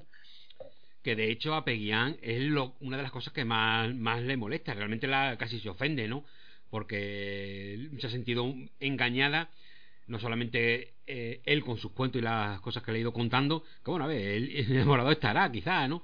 Pero realmente la forma en que ha sido fascinada por él, que ese momento tan, tan interesante, ¿no? El que no, no, es que tenemos una conexión especial y ella lo ha creído en su, en su inocencia, ¿no? En su, en su, en su candor eh, tan, tan, tan, si queréis, tan, tan inocente, pero también, de alguna manera, desesperado, sin que esto tenga connotaciones negativas, porque ella, realmente su vida es muy triste. Y sin estar, sin ser un personaje amargado, etcétera, ahí vemos, eh, es realmente joven, es un personaje muy joven, que le hace un truco y, se lo cree, y, y, se fascina, y se enamora como si fuera, tuviera 15 años. Ella realmente sí ha vuelto atrás y ve una segunda oportunidad, aunque en ningún momento lo diga. Pero realmente... Mm, y mantiene su nobleza, porque incluso cuando van abandonar al marido, aunque sea un truco de guion para que se genere el final, pero al fin y al cabo, no deja de ser también, ella no se va si no, si no se despide de su marido, ¿no? Digo truco de guion porque al final decide irse aunque no se despida del marido cuando le interesa el guion, ¿no? Pero un personaje, a mí lo que ocurre, aunque esa parte romántica quizá me gusten menos, creo que aparte de Cam Margaret, realmente está, está muy bien en esta película. Eh, es que su personaje es muy... A mí me gusta mucho, me... eh, me, me gusta bastante, ¿no? No sé qué pensáis. Sí, sí, que... que Miguel. Eh, nada, yo iba a comentar un poco breve, pero que el, el final de la película justamente el, que el personaje de Margaret se queda congelado en, en, ese gesto de inocencia, que es que lo está esperando en la puerta para, para que se vaya con ella. Y, y la, la, película no acaba con el personaje de Hopkins ya muerto, sino con ella en la puerta con una sonrisa de oreja oreja, eh, como jugando con una piedra, que por cierto, el, el, plano de cierre, que es el movimiento de la piedra congelada hacia arriba, un, no sé si es un homenaje voluntario o involuntario al, al famoso monolito de, de 2001, pero, pero recuerda bastante, ¿no? Sí, además, o sea, todo lo que es el, el trabajo sobre el personaje de, de Peggy Ann, o sea, no sé si, si tenéis en mente esos planos, digamos, uh, cenitales, de, gran, grandes planes uh, generales de ella corriendo de la cabaña a la casa, como, como trotando, literalmente, como, como un pequeño ciervecito, así así arbolito, de, disculpad. Um, o, por ejemplo, bueno, todo, todo el, tema de que tengan que hablar uh, con cuidado para que el marido no los vea uh, delante de la cabaña. O sea, hay un trabajo sobre la idea de lo mono bastante, bastante eh, evidente, ¿no? Y no sé uh, está está allí no me molesta no me molesta quizás porque también uh, la actriz uh, Marianne no an, bueno da igual la, la, la actriz que, que, interpreta a Peggy Ann ya se presta bastante a, a, a, este a esta figura de, de lo mono no también como apunte como apunte por cierto, de pequeña corrección, había dicho el monolito de 2001, quería decir el hueso. El hueso. El del, del, hueso que vuela hacia arriba al principio. Ya, ¿No? te dejo paso fuerte. Pero fijaos que además eh, está bien elegida la actriz Magre porque precisamente ella en sus papeles de, de, éxito, cuando era más joven, siempre hacía de picarona, de chica echada para adelante, que se le quitaba la ropa sin ningún problema. Es un personaje muy, muy moderno. Y aquí, eh, es que lo que es su trayectoria como, como actriz nos ayuda a, que empaticemos con el personaje, porque también habla, pues, su juventud loca, no sé qué, pero ya la vemos centrada, ya es mayor, y dice, bueno, ¿cuántas, cuántas cosas hice, no? Pero tampoco entendemos que tampoco lo dice con, con amargura, se equivocó y bueno, qué pena, ¿no? Es que a mí esa que es algo que, en literatura, en cine, no está tan, tan utilizado, incluso a veces están, estos personas que, que llevan esta resignación y la llevan de esta manera, siempre me gustan muchísimo me, me, gustan mucho porque es algo difícil de expresar y siempre se tiende más al drama de lo he perdido todo o, el dolor o, una aceptación como más rencorosa o, si lo acepta es porque eres medio tonto sin embargo eh, lo acepta porque han pasado los años y los años te quitan la fuerza para para para eh, sentir odio, sentir que te equivocado, lo piensas continuamente, pero no tienes fuerzas para, para, para luchar más, ¿no? Y al mismo tiempo eh, tiene una debilidad interna que si surge algo así eh, es que vas a caer como un niño. Por muy preparado que estés por mucho que te haya pasado eh, como te descuides como te fascinen como fascina Anthony Hopkins a, a Margaret en este momento de, en este momento de su vida mmm, resulta muy muy muy creíble no quizá porque yo ya tengo una edad y vosotros todavía sois jóvenes esto lo digo, no, Mariana, esto no lo digo como en plan, en plan negativo, sino porque es verdad. Eh, en ese sentido ese de, de, las cosas del pasado, etcétera, eh, a ver, una tontería, no necesito identificarme con una película o no para que me guste, pero en este, este detalle eh, sí creo que esté bien reflejado porque son cosas que, que pues bueno, puedes pensar una vez pasado pasado pasado los años y la identificas con mucha con mucha facilidad. Resultan mm, y no creo que es fácil de contar y que la- y cuando las identificas con facilidad es porque están bien contadas. Después la película te gustará más o menos, a mí ya digo, incluso insisto en que es la parte que menos me gusta, pero ostras, es que está muy bien contada. Está hecho con cariño, está hecho con cuidado, está hecho comprendiendo muy bien a los personajes. Mm, mm, eh, fijaos que de, la- de las tres películas mm, o de mm, por fin tenemos una en que la chica no es tanto la chica de la película, es es la coprotagonista de la, de la película, ¿no? De hecho, al final eh, intuimos que si hubiera una segunda parte ya sería la protagonista absoluta de llevando a Faz por el mundo, ¿no? ¿Qué opináis? Ella y, ella y el taxista, chicos. Ella y el taxista. Qué personaje el taxista también, ¿eh? Pero. Eh, Bueno, cuidado, que el taxista también es un traidorzuelo, ¿eh? Sí, sí, no, no, no, no digo lo contrario.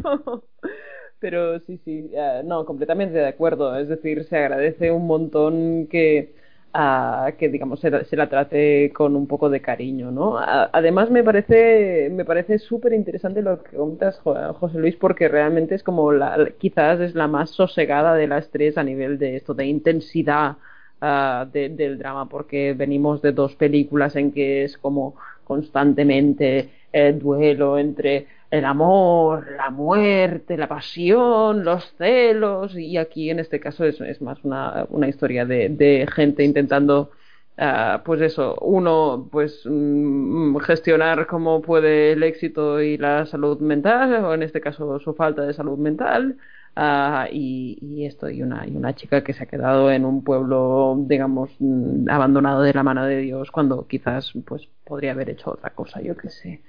Ah, no sé, interesante, interesante. Pero es un personaje el, el- que marca la diferencia, porque Anthony Hopkins perfectamente podía estar en cualquiera de las otras dos películas yéndose de copas con, con el gran Borelli y con, y con nuestro amigo Fred, ¿no? O sea, podrían estar los tres de copichuelas con sus muñecos, llevándose bien, y todos los muñecos y ellos celosísimos unos de otros, ¿no?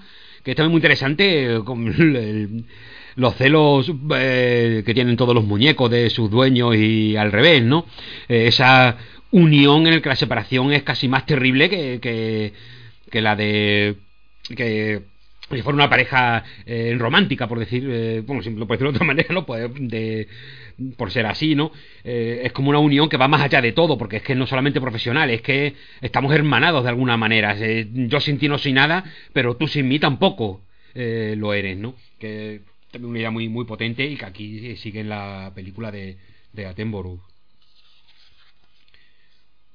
Miguel, ¿nos comentas algo más? Bueno, yo, yo voy a matizar que un detalle importante de esta película, que es que estamos hablando de que es la más sosegada, la que da más importancia a la relación del amor y tal, pero también tiene la, la escena más burra de las tres películas que hemos hablado hoy, que es cuando, cuando Anthony Hopkins mata al, al representante a muñecazo.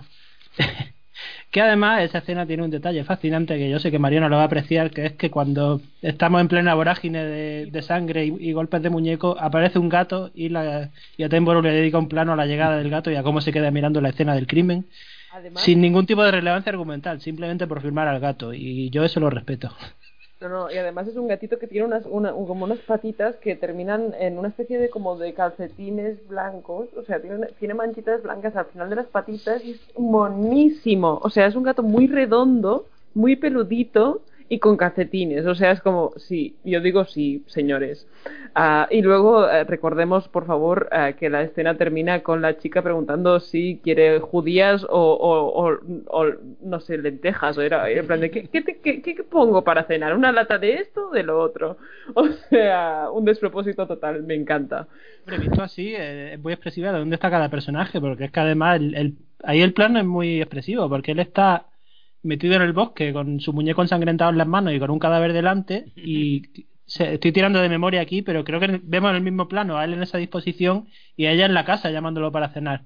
Y la verdad es que ahí, ahí hay un, un detalle bueno.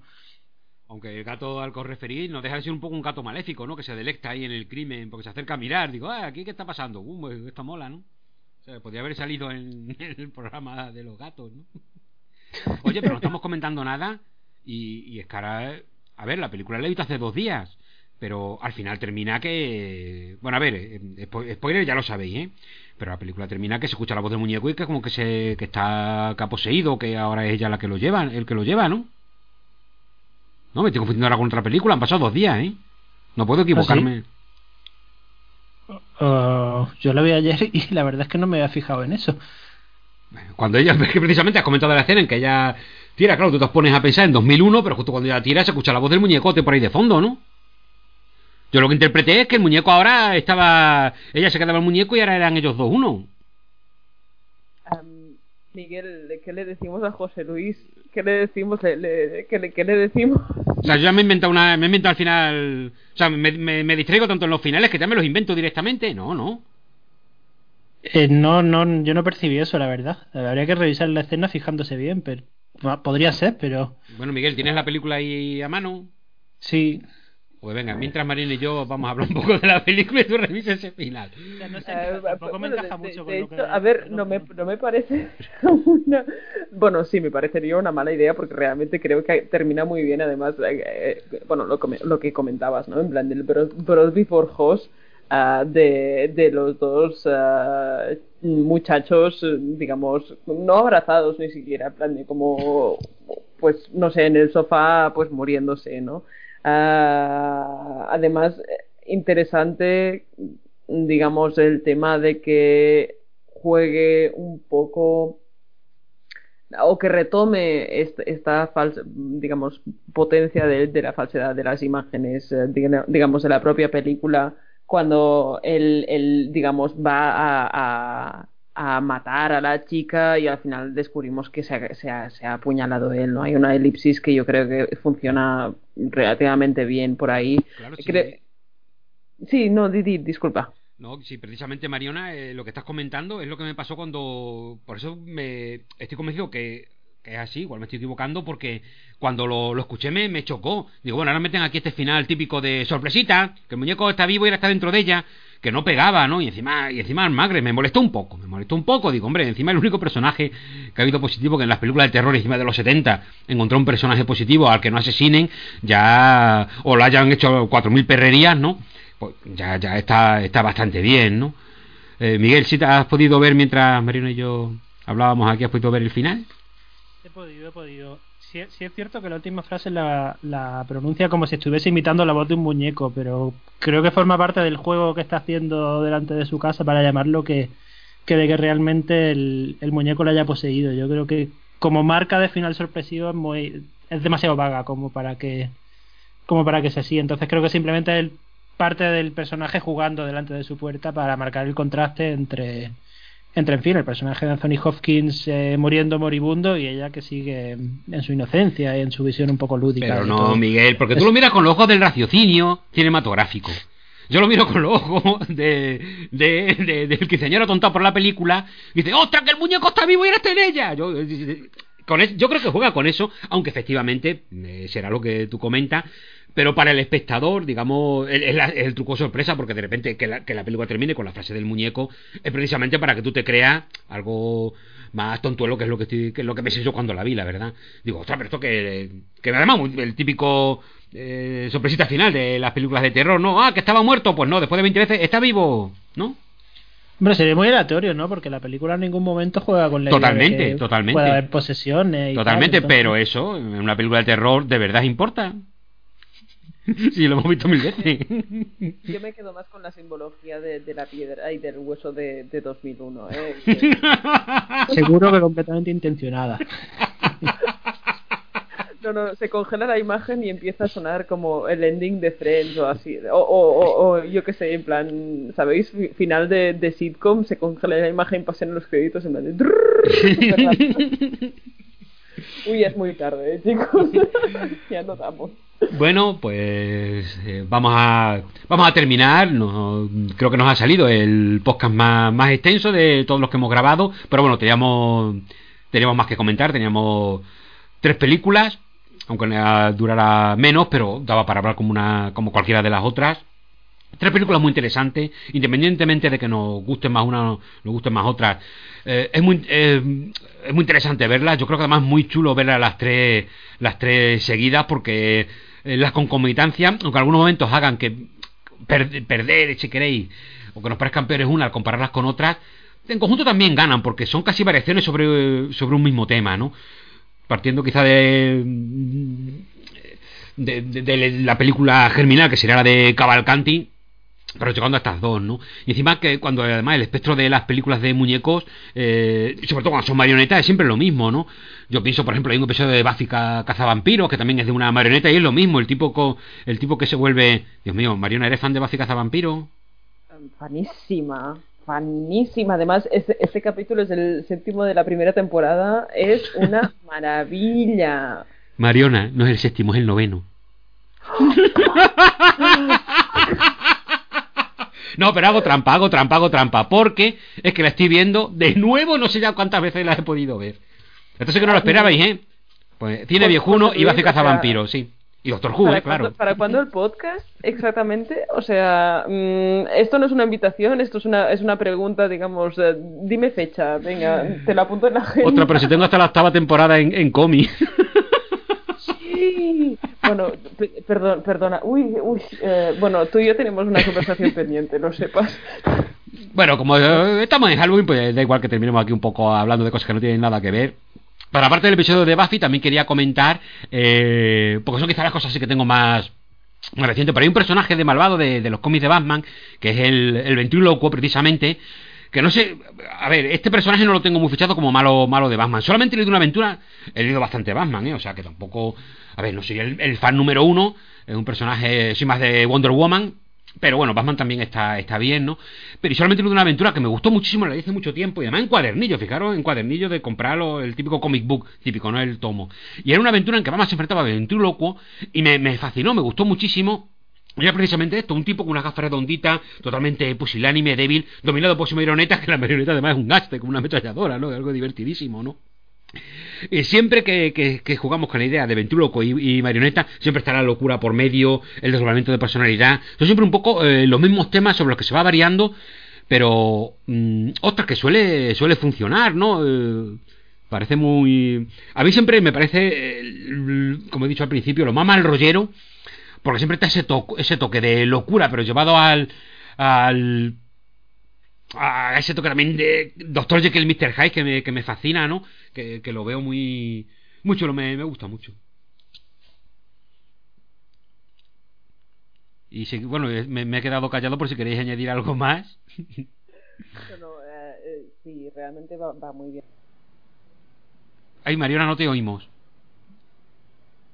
¿No me oís, chicos? Ahora, ahora sí, ahora sí. Ha sido un momentito, sí. Eh, nada, nada. Decía que, que eso que me parece además interesante a nivel de... No, Mariona, se va, se va el sonido. Ah, me... ah pues... ah, pues nada, nada, nada. No, ahora sí te oímos, a ver si ahora... ¿Sí? Y si no, ya, con nos vamos a despedir ya. Vale, pues sí, nada, que me parece además eh, muy interesante hacerlo a nivel comparativo por lo que has comentado tú, José, José Luis, o sea, completamente de acuerdo. Bueno, Miguel, ¿añades algo más? Nos despedimos ya. Veo que estás mirando Bueno, muy si intensamente algo ahí que es eh, el primer episodio No, de Buffy eh. Cazavampiros. ¿Pillaste? Os miro a vosotros, eh, Ah. en, mi, en mi cara de admiración hacia vosotros dos. Nada, iba a decir, pues si queréis que añada algo, puedo añadir simplemente que ese momento de fuerte de. No, Mariona, no es el episodio 7, es el 9, ha sido un mic drop en toda regla. Pero, pero, pero mucho, ¿eh? Mucho. O sea, bueno, a ver, tengo que decir que yo no tengo aquí la temporada ni la wiki abierta y hace años que no la veo, ¿eh? O sea, años, añísimos. Pero sigo pensando que quizás es de los mejores episodios de la primera temporada, porque es tan, es tan... Oh my, oh my. Bueno, eh, ahora mismo José Luis Forte nos está enseñando un, un, un set de Buffy cazavampiros de la hostia que me está dando una, una, una envidia de. oh, vale, y, y- Mariona, o sea, Mariona, créeme, ninguna envidia, porque esta cajita que la he tenido siempre con mucho cariño, con mi nuevo reproductor, no funcionan todos los primeros DVDs. Eh, el- No. eh, yo tengo ahora mismo un, odio hacia todos estos de DVDs que durarán toda la vida. Mi- la gran mayoría de mi colección de DVDs no sirven para nada. De todas formas, creo que hay un, un canal de estos donde está eh, han puesto ahora la serie yo lo, lo que estoy aprovechando la estoy Amazon. sí Es- está en Amazon. pues ahí lo estoy lo he empezado a ver de nuevo la- hace mucho tiempo que no lo veía también soy fan de Ángel eh, o sea aquí eh, Hermano. No, ya hay, unas cuantas series. De esta, bueno, esta final ya da igual que nos extendamos un poquito. Aquí, de todas formas, ya quien quiera seguir escuchando bien y si no, nos da un poquito igual. También soy muy fan de, de Doctor Who, que me, me fascina Doctor Who. Y, y cosas Bueno, Firefly también me encanta, claro, de, de Joss Whedon. Me gusta hasta, esta, hasta otra, esta otra que hizo de la casa de muñecas. ¿Cómo se llamaba? Ah, sí, um, Dollhouse. Dollhouse, ¿no? Dollhouse. Dollhouse. También, Dollhouse. también está, está chula, ¿eh? Está, está chula. Y aquí ya Miguel, Miguel despierta, ¿eh? Miguel. Hola. Lo siento, pero estoy muy fuera de esta conversación porque no he visto ninguna de esas series. Bueno, de. Buffy algún capítulo suelto, pero ya, hasta ahí llego. Tienes, tienes deberes para el próximo eh, Doctor Horrible. eh, ¿O era Doctor Horrible? Doctor Horrible, uh, me encanta. Vale, pues eso. Todos los capítulos del Doctor Horrible que no son tan largos y eh, Once More With Feeling para comentar, digamos, de forma dual los musicales de Joss Whedon. Ya está. Bueno, Doctor Horrible sí lo puede ver, porque eran tres episodios, ¿cuánto duraban? ¿10 minutos? 15 15? minutos, Nada. sí. Están en YouTube, además. No, o sea, pero Mariona, eres demasiado buena, ¿no? ¿Qué es esto? Eh, lo que tiene que hacer Miguel es verse Doctor Who, pero no, no el nuevo Doctor Who, que también. Todos sino, los Doctor sino el clásico, exactamente, desde el año 63 hasta hoy. Todos, todos, Miguel, ¿eh? Todos. Pues nada, hablamos en 2023 o así, para el siguiente podcast. Total, No, ahora eh, tienes. Aquí no sé si Miguel llegaría, Miguel, pero donde sí llegaría a The Twilight Zone, eh, otra pedazo de serie. Esta ya Sí, de mi época, eh. esta de mi época, Pero ¿eh? no. Ostras, un episodio de muñeco que comenté también en el, programa anterior, el de mm, la muñeca Tina, ostras, de la marinera, ¿eh? Name is Talking Tina, I'm going to kill you. Inolvidable, inolvidable el episodio, otro muñeco realmente siniestrísimo. Nos lo apuntamos. Pero bueno, de Twilight Zone hay mucho que, que apuntar. Una serie, en serio, chulísima, una pasada, ¿eh?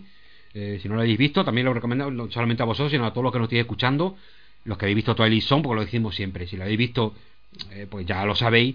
Y los que no, mm, os animamos a que, a que eso, a que os pongáis a ver eh, esta serie. Yo siempre que, que las veo me gustan. eh, es que no sé. Bueno, voy a decir, me pasa mucho. Siempre digo lo mismo cuando veo Doctor Who, ¿no? Veo Doctor Who y, y no puedo. O sea, mm, siempre. ah, Bueno, esto va a quedar demasiado. Pues madre mía, y qué pedante y horrible. Esto sí que aquí ya no me supero. Lo digo, lo digo. No sé. Bueno, a ver, mira, en serio, eh, aunque quede, sé que va a quedar ridículo, pero de verdad, que cuando, mm, y pongo Doctor Who porque quizá es el ejemplo más, más paradigmático, y, pero veo Doctor Who y de verdad, mm, se te ponen ojos de niño, lo ves con ojos de niño, y entiendes los chistes para adultos, porque yo he llegado a ver episodios de, Doctor Who con mi hermana, que es más pequeña que yo, pero ya también mayor, ¿no? Y mis seis sobrinos pequeños, y reírnos de un chiste, eh, entre comillas, obsceno, eh, mi sobrino no enterarse y yo mirar a mi hermana y estar riéndonos porque sí lo hemos entendido y ellos están riendo de otra cosa. Que eso es lo que hacen muy bien las, las series inglesas eh, cuando hacen eh, espectáculos para, para todos los públicos, que saben eh, llegar al, al adulto y al, y al pequeño de igual manera y puedes eh, reírte de, la bueno no sé si me estoy explicando no pero bueno que que eso los ingleses lo hacen lo hacen lo hacen muy bien por eso muchas series infantil juvenil infantiles juveniles inglesas tanto clásicas como de ahora que, que llegan también al público adulto porque no mm, su espectro de edad es realmente eh, todas las edades es un- una, una clasificación que se pone a veces y que no no sirve. Y bueno, madre mía, ¿quién habrá llegado hasta aquí? Yo creo que nadie. Mi- Miguel, desde luego, ya se ha ido hace rato. Miguel ya se ha ido hace. Uf, Miguel, Miguel, vuelve. Miguel. Vamos, Estoy- vamos a describir el, el, el cuadro de, de, digamos, del Skype de Miguel es ahora mismo, pues, eh, su gata ah, mirándonos con cara de, de, de asco, en plan de, por favor, para allá. No, dramatizando claramente una imagen que no. no, no, mira, no Miguel. Me has recordado, esto te va a gustar más la comparación, una película de Shihun Suzuki, esta que tiene en blanco y negro, de los Yakuza, que es una de las más famosas que tiene. Que hay una escena que me encanta. Eh, esa escena, porque además siempre se la digo a mi sobrino, porque les digo que lo que hago muchas veces cuando algo me aburre, hago eh, lo, que, lo que uno de los, eh, de los de esa película le dice al otro, ¿no? Se quedan los dos, hay un enfrentamiento a, a- Están los dos enfrentados y de repente se encuentran y lo que hace es que se sientan en silla uno al lado del otro y el primero que se duerma morirá porque el otro lo matará. Está sentado con su pistola aquí en el regazo, ¿no? Está sentados en su silla y los dos mirando al frente y los dos con los ojos abiertos. El plano ahí que dura lo interminable, de repente dicen, eh, dice, ya he dormido, dice el otro, yo también. Dice, claro, porque los yakuza dormimos con los ojos abiertos, ¿no? Entonces yo, con mis sobrinos, cuando yo digo, cuidado que estoy- se me está poniendo mirada yakuza, ya saben que aunque esté con cara de atender y como despierto, en realidad estoy dormido hace rato. Pues esa mirada yakuza es la que tenía Miguel hace un rato. ¿Cómo habéis quedado? Esta ha gustado, ¿eh? ¿Cómo se nota que aquí ya nos da igual todo, no? Maravilla. Forte está aplicando la leyenda de entre la, la, eh, la- perdón, la, la premisa de entre la realidad y la leyenda imprime la leyenda. Está imprimiendo la leyenda, claramente. Bueno, pues amigas, amigos, si habéis llegado hasta aquí, pues muchas gracias porque realmente esta última parte es más, eh, bueno, es más, ¿para lo vamos a decir? Eh, quizá menos interesante o más interesante, pues si queréis conocer esta, estas series. Esperamos que hayáis disfrutado mucho. Eh, realmente quería seguir hablando porque me cuesta trabajo abandonaros. Mariona, Miguel, como siempre, me lo he pasado fenomenal. Ha sido fantástico y espero que la gente que nos escuche pues también se lo haya pasado bien. Si os queréis despedir, Realmente es, es siempre un, un placer compartir estas conversaciones con vosotros. Se aprende un montón y, y, bueno, ah, realmente hasta la próxima. Sí, efectivamente, hasta la próxima. Por- con, con esto cerramos el especial de Halloween, pero enseguida tendremos, bueno, ya tenemos nuevas ideas para ir trabajando en, en- en nuevos podcasts, así que es cuestión de ir, ir poniéndolas en marcha. Y yo creo que esta última parte también nos ha servido, por, si no van mal mis cálculos, creo que llevamos tres horas de grabación, así que esta última parte nos ha servido para redondear la cifra y decir, oye, un podcast de tres horas, pues tres horas, ahí lo tenéis. chao, hasta la próxima. Hasta la próxima. Don't miss it. And don't forget to wear your masks. The clock is ticking. It's almost time. Happy, happy Stop it, please. For God's sake, please stop it. There's no more time. You've got to. Please stop it. Stop it now. Turn it off. Turn it off. Stop it. Stop it. Stop it. Stop it. Stop it. Stop it. Stop it.